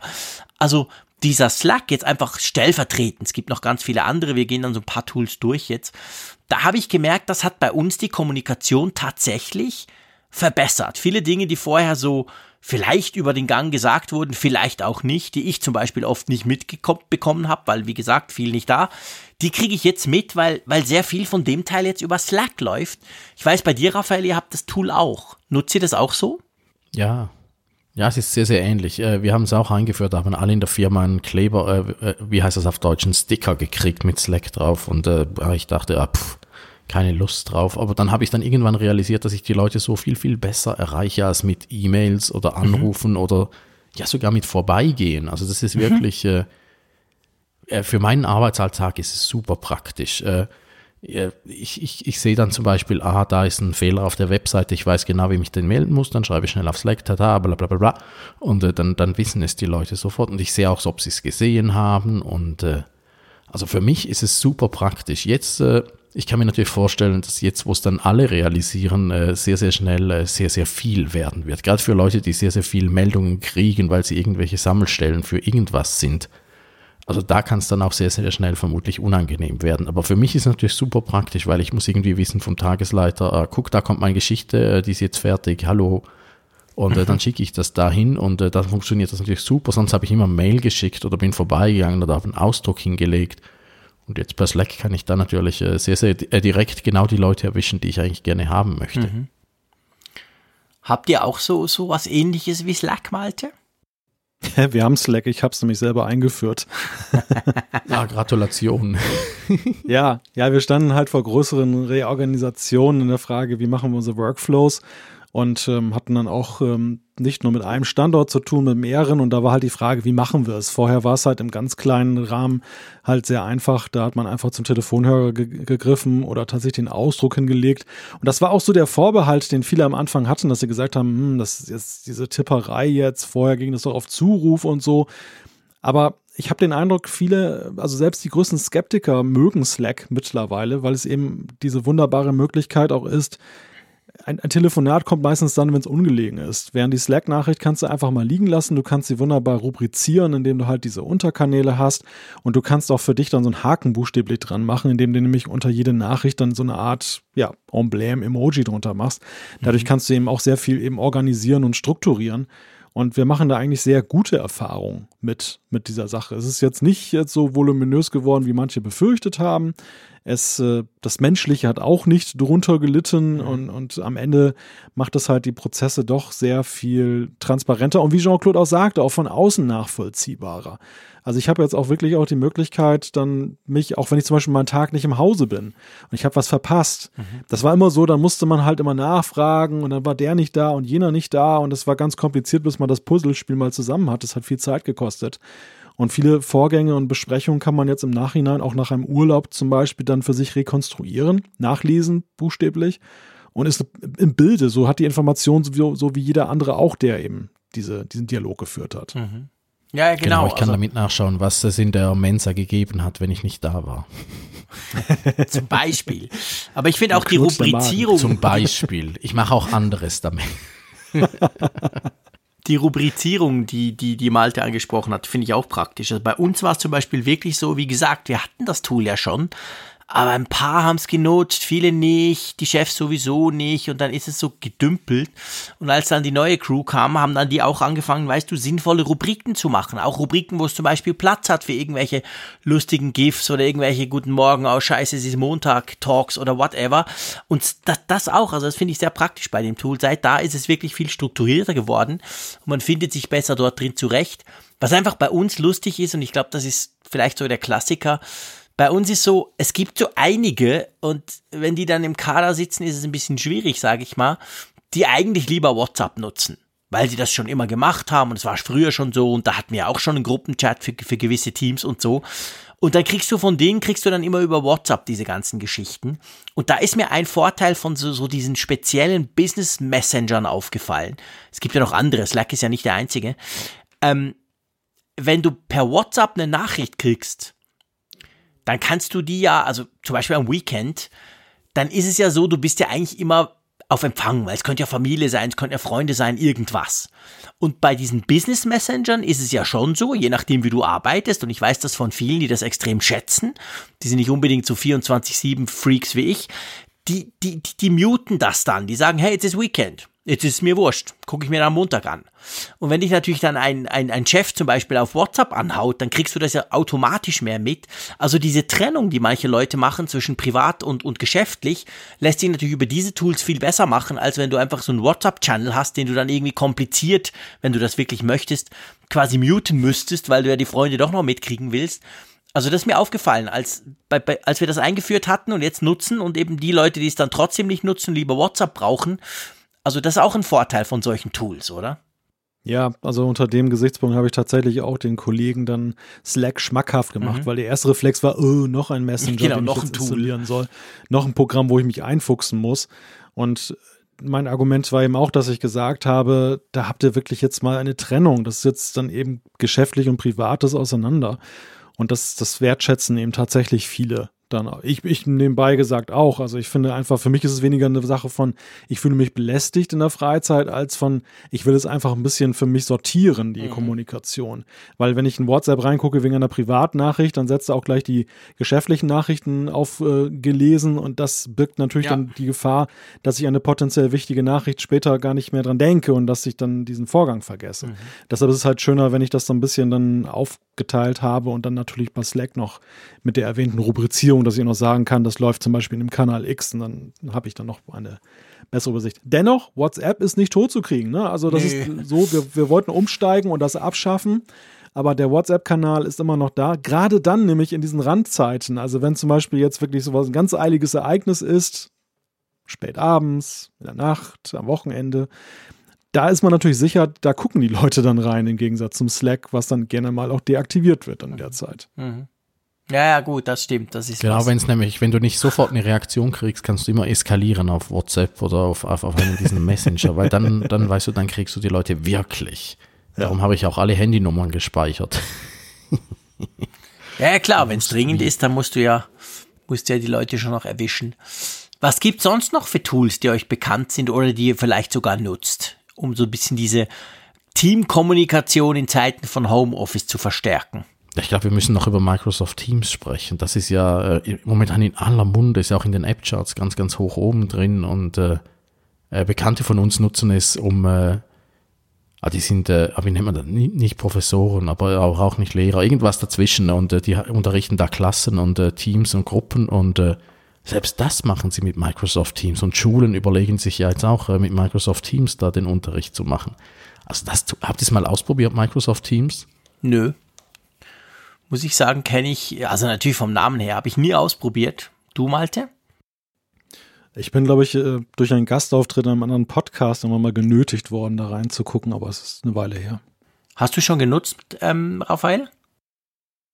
Ja, ich, ich probiere es einfach aus, aber niemand will es mit mir ausprobieren, weil alle, sind immer auf Slack. Das ist natürlich die Frage. Ich habe schon mehrere, ich habe schon mehrere klägliche Versuche unternommen, um da so einen kleinen Testing zu machen und das ist dann immer irgendwie äh, plus minus Versand, aber ich habe schon öfter im Einsatz gesehen und ich finde es äh, sehr, sehr schlau, das Tool. Also das kann wirklich äh, sehr, sehr viel. Ist es ist denn ja das äh, gleiche wie Slack? Skype also, Business ist tut's ja mal einordnen. Raphael, tu es mal einordnen. Was, was, kann Microsoft Teams oder wie unterscheidet es sich? Ich würde sagen, es ist eine Mischung aus, also eine Kombination aus Slack und Skype. Okay, cool. Und da hast du natürlich dann auch noch, äh, da hast du schon noch sehr, sehr viele Möglichkeiten. Und Microsoft gibt sich da auch unglaublich Mühe, weil sie haben halt gesehen, dass Slack ihnen äh, ja, die Businesskunden äh, wegstiehlt. Und das ist ja genau das äh, Microsoft-Ding schlechthin. Die wollen ja immer da bei, bei Businesskunden überall sein. Und äh, LinkedIn haben sie gekauft, Slack ging anscheinend nicht, jetzt machen sie es halt selbst und äh, haben dann noch ihre Skype-Stärke reingebracht. Und äh, ja, das Tool äh, kann sehr, sehr viel. Ich muss es mir jetzt unbedingt die nächste Woche nochmal äh, genauer anschauen. Ja, es, es scheint momentan sowieso so ein Trendthema bei den IT-Firmen zu sein, wo sie richtig reinbuttern, was auch zeigt, dass der Trend zum Homeoffice immer mehr zunimmt und dass man eben diese Kommunikation auf diese Beine stellt. Denn Facebook hat auch so ein Ding jetzt irgendwie am Start Workplace. Da habe ich mich mal spaßhalber eingeschrieben. Jetzt kriege ich jeden Tag irgendwie so eine Promotion-E-Mail vom Vertriebsteam, wo sie dann Scheiße. fragen, warum ich nicht aktiver bin und ob ich Fragen habe und so weiter und so fort. Und eigentlich möchte ich nur, dass sie mich in Ruhe lassen, gefälligst. Aber das, das Ding geht halt wirklich auch so in die Richtung so Slack und Microsoft Teams von der Beschreibung her. Ich meine, nur, dass wir das noch der, bevor wir dann Mails kriegen, Slack kann das auch. Also bei Slack kannst du auch Videotelefonie bis 15 Personen machen, wenn, wenn du das willst. Also das ist nicht so, dass Slack ja nur zum Chatten da ist. das kann inzwischen schon auch ein bisschen mehr als, als vielleicht noch vor ein paar Jahren. Ja, du wirst lachen, ich wüsste nicht, wo man das macht bei Slack. Doch, doch es hat oben so einen Telefonhörer in der, in der Leiste. Da kannst du draufklicken. Das nutzen wir jetzt ab und zu. Und ich werde das sicher ab morgen noch viel mehr nutzen. Ich werde meine Kollegen nerven damit, indem ich sie immer anklingle. Und da kannst du das, was du eben eigentlich in all diesen Tools kannst, wo du halt dann letztendlich so ein Video du kannst eigentlich die gleichen Räume, sage ich mal, die du ja sowieso anlegen kannst, auch in Slack, die kannst du dann eben auch nutzen, um, um, um damit zu, zu telefonieren oder dich zusammenzuschalten quasi. Und das ist ja generell das so ein lustig, Punkt. wusste ich nicht. Ich musste jetzt gerade ein paar Mal mhm. klicken, bis ich äh, mhm. bei dir äh, den Anrufen-Knopf gefunden habe. Jetzt muss ich mhm. schauen, ob es bei uns in der Firma vielleicht deaktiviert ist. ja, vielleicht. Aber ja, ja, äh, sprich du bitte weiter. Genau, also es geht ja, es geht ja eigentlich drum, ähm, das finde ich einen wichtigen Punkt. Wir haben jetzt über, über Slack viel gesprochen, über den Austausch, da kann man sich Dokumente schicken, da kann man natürlich vor allem chatten, man kann zusammen diskutieren, alles in schriftlicher Form. Aber was ja auch, wie ich finde, sehr wichtig ist in diesem Thema Homeoffice, ab und zu willst du ja vielleicht deine Kollegen auch sehen. Also, dass du halt dich mal, äh, oder zum Beispiel Meetings abhalten. Also bei uns ist es jetzt so, bei uns sind schon noch Leute auch im Office. Also wir werden im Moment so eine Mischform fahren noch. Und das heißt natürlich, die Meetings, die wir normalerweise haben, da sollen ja die, die nicht im Office sind, auch irgendwie teilnehmen können. Das ist sicher ein Thema. Wie machst du das? So diese virtuellen Meetings, dass sich Leute von außen einschalten und du quasi vor Ort oder umgekehrt. Und, und da finde ich Videotelefonie in dem Sinn oder, oder nicht nur Telefonie, das tönt so, so einseitig, sondern eben die Möglichkeit, dass sich mehrere irgendwie unterhalten. Manche sind vor Ort, manche eben nicht. Das finde ich ein sehr, sehr wichtiges Feature. Und bei uns ist es so, dass wir sowieso, wir haben Firmen noch in Belgrad, die, die für uns programmieren und so. Und da, da gibt's dann oft so Video, Video-Meetings letztendlich, wo sie auf dem großen Fernseher dann sind, die anderen. Und wir sind dann da und so. Wie seht ihr das? Also wollt ihr eure Kollegen, wenn ihr euch jetzt vorstellt, ihr seid jetzt vier bis acht Wochen im Homeoffice, die will man schon ab und zu auch sehen, oder? Oder bin ich da der Einzige? Ja, doch, klar. Das, das äh, macht Kommunikation einfach dann auch ein bisschen einfacher und persönlicher vor allem. Also das, das stärkt ja auch das Zusammengehörigkeitsgefühl, mhm. wenn du dein Gegenüber siehst. Das ist ja auch der Grund, warum man ja jetzt trotz aller technischen Möglichkeiten ja auch dann es bis heute bevorzugt, dann eben auch dann örtlich präsent zu sein oder auch Dienstreisen mitunter zu machen, dass man eben Menschen persönlich trifft. Und da ist die Videotelefonie so dass das nächst äh, heranreichende jetzt gegenüber dem, Tele dem reinen Telefonat, dem Audiotelefonat oder der, der Textnachricht. Mhm. Also ideal wäre es natürlich, wenn man, wenn man bei Star Trek dann sich dann so in so eine Art Hologramm dann rein so. projizieren lassen könnte und, und, hätte auch so das ganze Umfeld. Das ist ja so, das ist, glaube ich, ja das Problem. Und das ist ja auch das Setup äh, oder abhängig vom Setup der jeweiligen Firma, dass wenn du zum Beispiel jetzt so größere Meetings mit Leuten hast, ähm, dass du entweder siehst du so ein Gesamtbild, wo ganz viele mhm. kleine Menschen drauf zu sehen sind, oder du siehst halt nur zwei Personen und irgendwie kommt aus einem offene Stimme und spricht zu dir. Also ich, das, das glaube ich, ist die größte Herausforderung in dieser, in, in diesem Zusammenstellen von ähm, der, der klassischen Konferenz und dem, dem ähm, Außenposten sozusagen. Ja, bei uns, äh, bei uns in der Firma ist das natürlich noch äh, üblich, weil äh, wir haben, äh, Tamedia ist ja ein großer äh, Zeitungskonzern und wir haben ja verschiedene Zeitungen, die wir äh, gemeinsam organisieren und da hast du dann, wenn die große Morgensitzungen sind, dann hast du dann per Video die Leute in Bern noch zugeschaltet oder in Basel und von daher sind wir da schon sehr, sehr weit. Also da, das, hat, das haben wir vorher schon gemacht. Also jetzt ist einfach, kommen halt einfach die Leute von zu Hause noch dazu. Also du kannst dich mhm. auch, äh, immer wenn irgendwelche Infositzungen sind, kannst du dich per Hangouts äh, zuschalten und einfach äh, reinhören. Dann sehen sie in der Sitzung so ein kleines Fensterchen, Raphael Zeyer hat sich eingeschaltet oder so. Das funktioniert schon äh, sehr, sehr gut. Tonqualität ist ein bisschen ein Problem. Manchmal verstehst du nicht alles, wenn du von äh, aus der Ferne zuhören willst. Mhm. Aber sonst, äh, weil die Firma halt so verzettelt ist, äh, hat's das, haben wir schon sehr, sehr gute Kommunikationsstrukturen, um äh, mit verschiedenen Leuten über verschiedene Orte hinweg zu reden. Mhm. Stimmt, bei euch, ihr müsst das quasi, Homeoffice hin oder her, weil ihr natürlich genau, ihr habt ja in verschiedensten Städten, habt ihr eure Redaktionen und so, und die müssen sich irgendwie zusammenschalten. Du hast vorhin das, das Wort Hangout erwähnt, also ihr nutzt wahrscheinlich Hangout oder wie heißt jetzt Meet, das hat sich irgendwann mal umbenannt, bei Google zusammen mit Google Apps, oder? Wie ist das da? Wenn es jetzt viele genau, sind, merkt man noch, wer gerade spricht und wer nicht? Es steht dann jeweils, äh, wer gerade spricht, also oder welches Konto ja. das oder wer gerade präsentiert oder sowas. Mhm. Ah, ich, ich finde so usability-mäßig nicht äh, unglaublich toll, aber wir, weil wir halt äh, das ganze Google-Paket haben, haben wir auch diese Sitzungszimmer-Kamerasysteme, die da natürlich dann alles können und äh, mhm ja, es funktioniert, aber ich könnte mir das, ich, ich, ich habe es mir äh, bequemer vor. Ich sage so das übliche Hangouts-Problem. Ich bin ja ein großer Hangouts-Fan von Google. Mhm. Aber das Tool ist einfach, also ich weiß schon, warum es sich nie wirklich durchgesetzt hat, weil es ist einfach in, insofern immer, es kann immer ein bisschen zu wenig, ist ein bisschen zu kompliziert und äh, Google macht dann doch ein bisschen zu wenig. Jetzt geben sie sich auch ein bisschen mehr Mühe als auch schon, aber ja, ja Slack und äh, Microsoft Teams klaut ihnen die Show. Ja, ich bin auch gespannt. Mal gucken, wie sich das alles so entwickelt. Aber ich denke, diese Lösungen wird man jetzt natürlich gezwungenermaßen vermehrt einsetzen, damit man halt zusammen irgendwas machen kann. Du, du hast vorhin, ich meine, einen Punkt darf man auch nicht vergessen, wenn wir Online-Meetings machen, dass sich sehen, dass sich sprechen, ist ja mal noch eins. Das ist ja okay.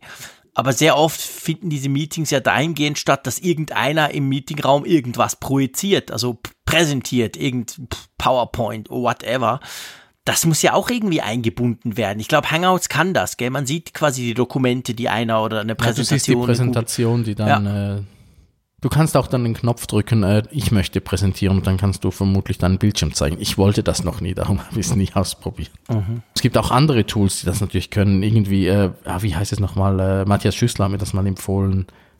Wie heißt es? Slides.com, das ist so ein großer, da kannst du auch so PowerPoint-Präsentationen machen. Aber auch äh, Microsoft PowerPoint kann das. Ich wusste das gar nicht. Das ist irgendwo versteckt in den Einstellungen, dass du deine PowerPoint-Präsentation anderen Leuten zeigen kannst musst einfach wissen, wo es versteckt ist. Bei slide.com ist es ja, ein bisschen genau. einfacher. Nutzt ihr auch solche Tools, Malte? Ja, wie gesagt, wir sind dann noch recht am Anfang, weil diese dieses Homeoffice über längere Strecken ist ja jetzt etwas ganz Neues. Und das ist halt auch eine sehr spannende Phase. Ist jetzt wirklich, gut, es ist jetzt natürlich unter dem Eindruck, dass, dass wir es auch fast machen müssen. Mhm. Das ist natürlich ein sehr großer Druck eben dahinter. Aber ähm, ich finde das halt, dass das, da liegt eben auch eine riesen Chance, weil man jetzt eben dann auch wirklich das definieren kann, kann verschiedene Dinge ausprobieren. Morgen werde ich erstmal an dem ersten Tag dann probieren, mich dann halt äh, per Telefon halt zuzuschalten in die Konferenz, weil das ist das schnellstmögliche, aber so perspektivisch möchte ich eigentlich dann halt dahin kommen, eben dann auch dann das, das irgendwie weiter zu drehen dann in Richtung, äh, ja, was auch immer, FaceTime, Skype, was, mhm. was halt geht. Wie habt ihr es eigentlich so mit E-Mail? Kann man das auch brauchen für die Teamkommunikation oder sollte man das tun, nicht so unterlassen? Also bei uns werden immer noch sehr, sehr viele Mails verschickt. Das sehen halt alle, das kennen alle. Ja, ich sehe das Risiko bei den E-Mails, dass halt das, das Potenzial, die, das Risiko, dass etwas untergeht, sehr hoch ist. Weil wir bekommen halt ja. sehr viele E-Mails von außen und das geht dann alles in einen Eingang dann oder wird dann halt vermengt mit internen E-Mails. Deshalb hat sich da eben auch zum Beispiel eben die, der Messenger, der firmeninterne Messenger als Gold äh, erwiesen, mhm. weil du eben da wirklich dann eine andere Dringlichkeitsstufe beim Empfänger eben auch anzeigst. Pass auf, das ist interne Kommunikation. Das ist jetzt potenziell erstmal wichtiger als dann das viele externe Zeug, wovon dann eben nur 10 Prozent jetzt wirklich wichtig ist. Ja, ich glaube, das ist das Hauptproblem beim E-Mail letztendlich. So einfach es ist, es ist ja praktisch, kann jeder auf seinem Handy, wenn er will, unterwegs, etc. Aber ähm, es ist super schwierig, es ist auch schwierig irgendwie, es ist schwierig, Diskussionen zu führen dort drauf mit so ein bisschen hin und her, dann nachträglich den Überblick zu behalten, ist fast unmöglich. Da finde ich, sind andere Tools viel besser, die irgendwelche Threads dann anbieten, wo du genau siehst, wer, wo, was und so. Bei E-Mails ist das alles irgendwie halt erst letztendlich nicht dafür ausgelegt, aber ich denke trotzdem, das ist wahrscheinlich so der erste Punkt. Also E-Mail kann jeder und E-Mail kann auch jeder vom Homeoffice. Von dem her wird es am Anfang wahrscheinlich jetzt eher mehr E-Mails geben, bis die Leute sich so ein bisschen an die Tools gewöhnt haben, oder? Die es da daneben noch gäbe. Ja, die Leute müssen ja nur schon mal äh, Slack zu Hause installieren oder irgendwie darauf zugreifen, was ja schon äh, ja für uns jetzt keine Hürde ist, aber für viele Leute ist es natürlich eine Hürde. Andere Beispiele sind, äh, ah, wir haben so eine äh, auch noch so eine Videokonferenzsoftware. Ich habe den Namen schon wieder vergessen. Ich glaube, eine Lösung von Cisco oder sowas. Äh, das ist auch lustig. Das ist irgendwie komplex, um es auf dem Mac oder Windows zu installieren. Aber die meisten auf dem, weil du dann noch irgendwelche Rechte oder irgendwas brauchst, darum äh, machst du es am besten einfach auf deinem Handy. Da funktioniert es sofort und da können sie auch alle. Und da haben auch alle eine Kamera. Und äh, das finde ich auch sehr, sehr lustig, wie dann irgendwie das Handy dann plötzlich ganz, ganz viel wichtiger noch wird, obwohl eigentlich im Büro sitzt du da vor diesen Riesenbildschirmen und dann hast du da, mhm. zu Hause machst du dann alles mit dem Handy. Das, ja, das, das finde ich schon sehr toll. Wie habt ihr so, wenn wir gerade beim Handy sind, Telefon? Der Malte hat gesagt, er, er wählt sich vielleicht mal ein, um, um irgendeiner Konferenz dabei sein zu können. Der Einfachheit halber. Ich bin ja verschrien als, de, als Mensch, der sehr gerne telefoniert und auch sehr viel telefoniert. Ich meine, Telefon geht ja auch. Telefonkonferenzen gibt es gefühlt seit 50 Jahren, oder? Telefon hat bei mir einfach das Problem, die Leute, von denen ich etwas will, die sind meistens sehr, sehr beschäftigt und äh, die antworten lieber, wenn sie ja Zeit haben. Mhm. Und äh, weil ich meistens auch etwas will, nämlich dass mein Artikel beispielsweise publiziert wird, dann äh, bin ich gut beraten, das eigentlich lieber so zu machen, dass es ihnen angenehmer ist, als dass ich sie jetzt aus dem, was, weil vielleicht sind sie gerade einen Artikel am Gegenlesen und dann funk, und dann klingt das Telefon, ja, was ist, und dann ist Zaya dran und will unbedingt seinen Artikel jetzt gegengelesen haben. Ah, also, ich vermeide es sehr zu telefonieren. Ja. Wo ich es natürlich nutze, ist, wenn wir was Komplexeres haben, wenn es darum geht, welches Bild jetzt irgendwo hin muss. Und äh, da, da natürlich, da telefoniere ich, das, da geht es am einfachsten. Ja. Oder, oder wenn, die vom, wenn die Kollegen vom Layout eine Frage haben, ob, wie groß jetzt eine Textbox ungefähr sein muss und ob es die wirklich braucht und so. Äh, da ist Telefon natürlich äh, das Beste oder das Zweitbeste. Das Beste wäre hinzugehen, aber äh, das fällt ja jetzt flach. Mhm. Ich muss gerade schmunzeln bei Raphaels Erzählung, weil ich glaube, dass das, das Telefon braucht in vielen Fällen halt so eine neue Rollendefinition. Das, das galt halt immer als Standard, als guter Ton. Aber es ist halt doch im Vergleich zu anderen Kommunikationsmethoden, die wir heute eben haben, sehr intrusiv. Es ist eben wirklich so, man, man, man drängelt sich vor quasi. Es ist so manchmal eben schon fast eine Unhöflichkeit. Jemand ist beschäftigt und dann äh, unterbricht der andere die Tätigkeit. Und wenn es ein wichtiges Anliegen ist, dann sieht man es ihm nach, meinetwegen die Breaking News. Aber wenn es jetzt wirklich so ein, so ein Vorgang ist, der sich eigentlich dann anreiht hinter dem, was man gerade macht und ähm, der andere ist dann vielleicht noch sehr redselig, dann kann das auch schon mal so sein, dass man dann denkt, meine Güte, das äh, erhöht nicht gerade die Sympathien. Ja, das stimmt. Telefon ist halt immer Störung. Telefon stört im ersten Moment immer und ist halt nicht wie ein Chat, den man selber stumm schalten kann. Klar, man kann das Telefon stumm schalten, auf die Combox sprechen, danach quasi die Messagebox abhören. Aber, aber Telefon, das, das stimmt schon. Das hat was viel störenderes als all die anderen Möglichkeiten, die wir, die wir hier im Moment besprochen haben. Und trotzdem ist es halt manchmal einfacher, wenn es um komplexe Dinge geht, das mal einfach kurz zu klären, statt irgendwie 20 Messages hin und her zu schicken und dann weiß am Schluss immer noch der andere nicht genau, was man eigentlich von ihm will. Ja. Ich glaube, es ist situationsbedingt. Ja, da gebe ich dir recht. Das, das ist auch wiederum, ich glaube, so ein Generationenthema. Die Älteren benutzen sehr gerne das Telefon und manchmal auch viel zu oft. Und die Jüngeren nutzen es tendenziell zu wenig, weil sie sind zu sehr sozialisiert ja. eben auf die Chats. Und ich, ich habe auch manchmal das Thema mit jungen Kollegen, dass ich dann so irgendwie so mitkriege, dass sie dann da irgendwie Romane schreiben und dann sage ich halt, warum greifst du nicht einfach zum Hörer? Klär das jetzt mal eben schnell am Telefon. Ja. Das machen sie dann und dann, und dann ja. merkst du eben auch, dass es viel effizienter ist und sie gucken dich ganz verblüfft an, so nach dem Motto, oh, du hast mir das Feuer gezeigt. Also es ist so, ja, echt so eine Herkunftsfrage. Ja. das hat was, das hat was. Also ich werde oft auch von jungen Journalisten, ich, ich arbeite ja so als Experte und dann werde ich oft wirklich mit Mails, ja, äh, würden Sie mir ein paar Fragen beantworten, hätten Sie Zeit? Und dann schreibe ich zurück, ja, klar, kein Problem. Und gehe eigentlich davon aus, der ruft ja dann an. So ist bei den älteren Journalisten. Und dann auch manchmal kommt seitenlange Mails und hin und her und dann haben sie noch Nachfragen und meistens so bei der ersten Nachfrage greife ich dann zum Hörer und rufe einfach an und sage, hey komm, wir klären das in fünf Minuten. Weil das finde ich dann mühsam, wenn man das quasi auf anderem Weg versucht und dann hat man so lange E-Mails, die man lesen und schreiben muss. Das nervt mich dann. Da bin ich dann doch eher der Typ, der zum Telefon greift. Da muss man aber die jungen Journalisten auch in Schutz nehmen. Hm? Warum? Weil äh, ganz oft, äh, ja, wenn, wenn ich irgendetwas will, dann rufe ich an und sage, ja, hier ist Zaya vom Tagesanzeiger, ich, äh, ich habe die und die Frage und sagen, können Sie uns das noch per Mail schicken? Mhm. Das ist so eine der Unsitten, die sich entwickelt hat. Es beantwortet niemand mehr Telefonanfragen. Sie wollen immer alles noch schriftlich. Darum rufe ich, bei, bei denen, die ich kenne, rufe ich gar nicht mehr an. Da schreibe ich immer gleich ein Mail, weil ich weiß, das geht eigentlich einfacher. Da spare ich mir einfach noch äh, die fünf Minuten, die ich am Telefon verbracht hatte.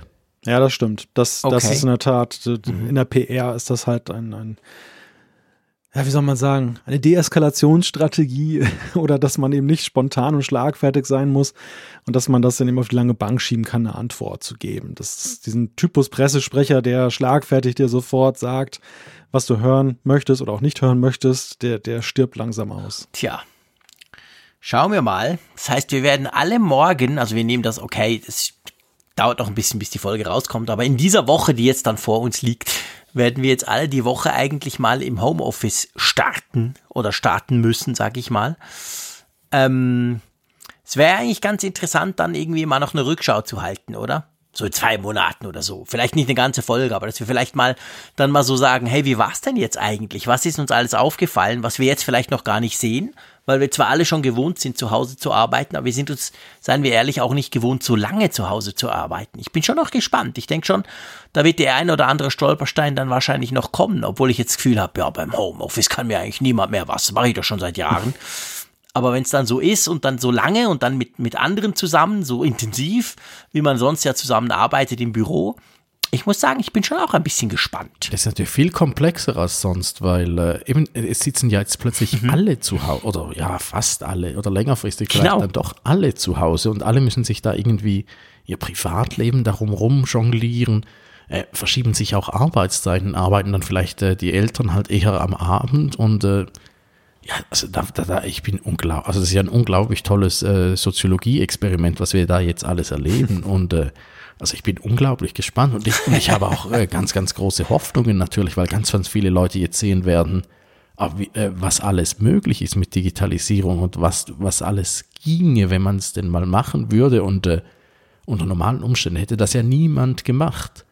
Also ich glaube, keine Firma, die äh, nicht hochgradig digitalisiert wäre, hätte ihre Mitarbeiter einfach mal so ins Blaue raus nach Hause geschickt und gesagt, komm, wir gucken mal, ob das eine Woche hält. Und jetzt müssen mhm. halt alle, also das, ich glaube, ja. da lernen wir alle unglaublich viel bei und äh, also darum bin ich auch, äh, natürlich äh, mache ich mir Sorgen um die ganze Gesundheitssache, aber so äh, um den Fortschritt habe ich das Gefühl, das könnte unglaublich spannend und äh, erhellend sein für ganz, ganz viele Unternehmen, Menschen und äh, Gruppen. Also ich bin unglaublich gespannt, was da die nächsten Wochen bringen, was das angeht. Das ist lustig. Also man darf das ja gar nicht laut sagen in dieser Situation und unter diesen Rahmenbedingungen, unter denen das zustande gekommen ist. Aber ich verspüre tatsächlich auch so etwas wie Aufbruchstimmung. Und ich, ich verspüre allerdings auch einen gewissen Druck, es gut hinzukriegen. Weil ich einfach, ich möchte auch gerne den Beweis antreten, dass das toll ist, segensreich, eine Verbesserung. Denn ich habe wirklich die Hoffnung, dass das eben dann auch ein wunderbares Praxisbeispiel sein kann, auf das man sich später als Referenz berufen kann, um zu sagen, hier, passt auf, guckt euch an, das war noch eine tolle Sache. Das sollten wir jetzt nicht mhm. nur zum im Ausnahmezustand dann so machen, sondern vielleicht können wir eben auch dann unsere Rückschlüsse ziehen, wie wir das eben dann auch im, im normalen Betrieb, wenn er dann hoffentlich bald wieder eintritt, dann weiter nutzen können. Das wäre wirklich meine Hoffnung. Ja, ich glaube, also vielleicht ganz wichtig, wir, wir nehmen die Corona-Sache nicht auf die leichte Schuld, das muss man vielleicht doch einfach, dass es noch gesagt ist. Es geht jetzt hier ganz konkret um, um diese Arbeitsart, um dieses Homeoffice, um diese Geschichten. Ich sehe das ähnlich und ich, ich denke auch, dass das natürlich der Teil jetzt auch viele Firmen halt zwingt. Jetzt müssen sie was machen, weil die Mitarbeiter mittelfristig gar nicht mehr ins Büro kommen dürfen. Also sind ja die Firmen gezwungen, wenn sie nicht gleich komplett dicht machen wollen, dass sie irgendwelche Lösungen erarbeiten. Das treibt das natürlich voran, weil was man jetzt macht, hat man ja dann. Das fliegt ja dann nicht raus in zwei oder drei Monaten. Ich habe zum Beispiel auch bei der Schule, da merke ich, okay, jetzt sind die Kinder mal alle zu Hause für mindestens fünf Wochen, seien wir ehrlich, es wird viel länger dauern. Und die Schule muss ja jetzt auch was tun, hat auch gesagt, sie will was tun. Also Thema E-Learning, was bei uns wirklich noch super unterentwickelt ist, gerade im Vergleich zu Asien, wenn ich da meine Kollegen in Hongkong oder so höre, wie easy peasy die eigentlich umgeschaltet haben von vor Ort und dann zack, jetzt, jetzt sind sie irgendwie zwei oder drei Monate zu Hause. Auch da wird man sich bei uns Lösungen einfallen lassen, neue Workflows erdenken, alles unter Zwang halt, alles unter Stress, das ist natürlich doof. Aber auch da hoffe ich dann am Schluss, wenn wir diese ganz, diesen ganzen Mist überlebt haben und wenn das alles mal durch ist, dass man auch dadurch irgendwie in dem Bereich dann ein bisschen besser dasteht, als es jetzt der Fall ist. Das ist halt eine wirklich einmalige Chance, da auch äh, aus all diesem Übel, was es ist, äh, etwas Positives herauszuziehen, weil äh, ja eben, also sonst, äh, äh man sieht es ja auch mit dem äh, digital, äh, mit dem Bezahlen per Handy, was jetzt auch immer wieder empfohlen wird oder per Karte, dass man kein Bargeld mehr Stimmt. in die Hand nimmt. Auch da kommt man, das, das hat sich so viel verschoben. Bei uns ist wir haben schon früher immer ganz, ganz viel, äh, wie heißt das, Coop at Home und äh, Migro at Home, das, das sind, äh, mhm. wo du deine Lebensmittel äh, nach Hause liefern lässt, anstatt dass du es im Supermarkt holst. Das haben wir für uns entdeckt, dass wir äh, Kinder bekommen haben und nicht mehr, äh, und wir haben kein Auto, also da ist das super praktisch. Und äh, das nutzen wir jetzt noch öfter halt und äh, das ist uns auch passiert. Es war, ich glaube, es war vor zwei, vor zwei Tagen ist der Bote gekommen und äh, wir geben ihm dann jeweils Trinkgeld und äh, ich hatte plötzlich ganz ein schlechtes Gewissen, dass ich ihm jetzt in Zeiten von Corona ein Fünf-Franken-Stück in die Hand drücke, weil das ist ja, jetzt was heißt denn, vermeiden Sie Bargeld, weil hässlich und äh, grässlich und äh, dann gibst du da Bargeld und wenn sogar ich mir das jetzt nochmal überlegt habe, ich der sowieso die ganze Zeit äh, mit dem Handy bezahlt, also das, äh, ich bin gespannt, wie das die Wahrnehmungen auch verschieben wird für solche Sachen. Wie viel davon bleibt dann auch danach, wenn es wieder vorbei ist, aber äh, ja, ich bin so gespannt, was sich da jetzt in den nächsten Wochen und Monaten ergibt. Ja, ich glaube, technologisch in Bezug auf die Digitalisierung der Gesellschaft, ich sag's mal so platt, hat das, ist das durchaus eine Chance. Also ist das tatsächlich etwas, was sich jetzt halt gewisse Leute mit Themen beschäftigen müssen, die sie vorher vielleicht dachten, oh, brauche ich nicht, doch blöd, geht doch auch ohne und so. Jetzt muss man es letztendlich tun. Um quasi den kompletten Zusammenbruch von allem irgendwie äh, verhindern zu können. Und das finde ich schon auch sehr spannend. Also da bin ich gespannt, was dann übrig bleibt. Und vielleicht in einem Jahr oder zwei werden wir dann sehen, okay, das macht man jetzt immer noch, das ist viel selbstverständlicher geworden. Es sind nicht, nicht nur die Geeks, die das machen, sondern auch, auch viele no normale Menschen oder, oder Otto-Normalnutzer nutzt jetzt vielleicht das ein oder andere Tool, das er vorher gar nicht kannte. Ja, bin ich gespannt und schlage vor, wir probieren das jetzt einfach mal aus, oder? Wir sammeln selber Erfahrung damit. Einverstanden? Ja, so sieht's aus. Wir werden Erfahrung sammeln. Ich glaube, jetzt mal jenseits der technischen Debatte, vielleicht diese Aspekte noch kurz hinzugefügt ich kenne natürlich auch Menschen, die einfach unabhängig von der Technikfrage sagen, sie möchten gar nicht zu Hause arbeiten. Sie haben nicht die Ruhe. Also das ist sicher so ein Aspekt, den wir jetzt ja nicht thematisiert haben, aber der sicherlich in der Debatte auch eine Rolle spielt. Ähm, die Menschen, die einfach wertschätzen, die einfach diesen Ortswechsel brauchen, um eben dann ihre Produktivität voll ausleben zu können. Und das ist sicherlich die Fragestellung dann, wenn man aus dieser Muss-Situation, die wir jetzt haben, wieder rauskommt. Ähm, da auch zu vermitteln, eben, dass eigentlich äh, jedem gerecht, äh, dass man jedem gerecht wird, dass das, dass, dass vielleicht das Arbeiten einfach diverser wird, dass also das eine nicht jetzt das andere ersetzt, sondern eben dann ähm, Arbeitgeber vielleicht eben einen, einen Schlüssel sehen, dass sie eben Arbeitnehmern das die Art des Arbeitens ermöglichen, die für sie am effektivsten ist und die natürlich dann auch dem Arbeitgeber am meisten nützt. Genau, da werden jetzt sicher auch die Homeoffice-Turbos äh, zu denen ich ja gehöre, werden jetzt vielleicht auch auf die Welt kommen. Vielleicht sehe ich dann, ach, wenn ich jetzt die ganze Zeit nur noch zu Hause arbeite, ich wünsche mir das Büro zurück. Ja, mal schauen. Also, vielleicht finde ich es dann plötzlich ganz schrecklich. Also, ich bin schon sehr gespannt auf unser Fazit.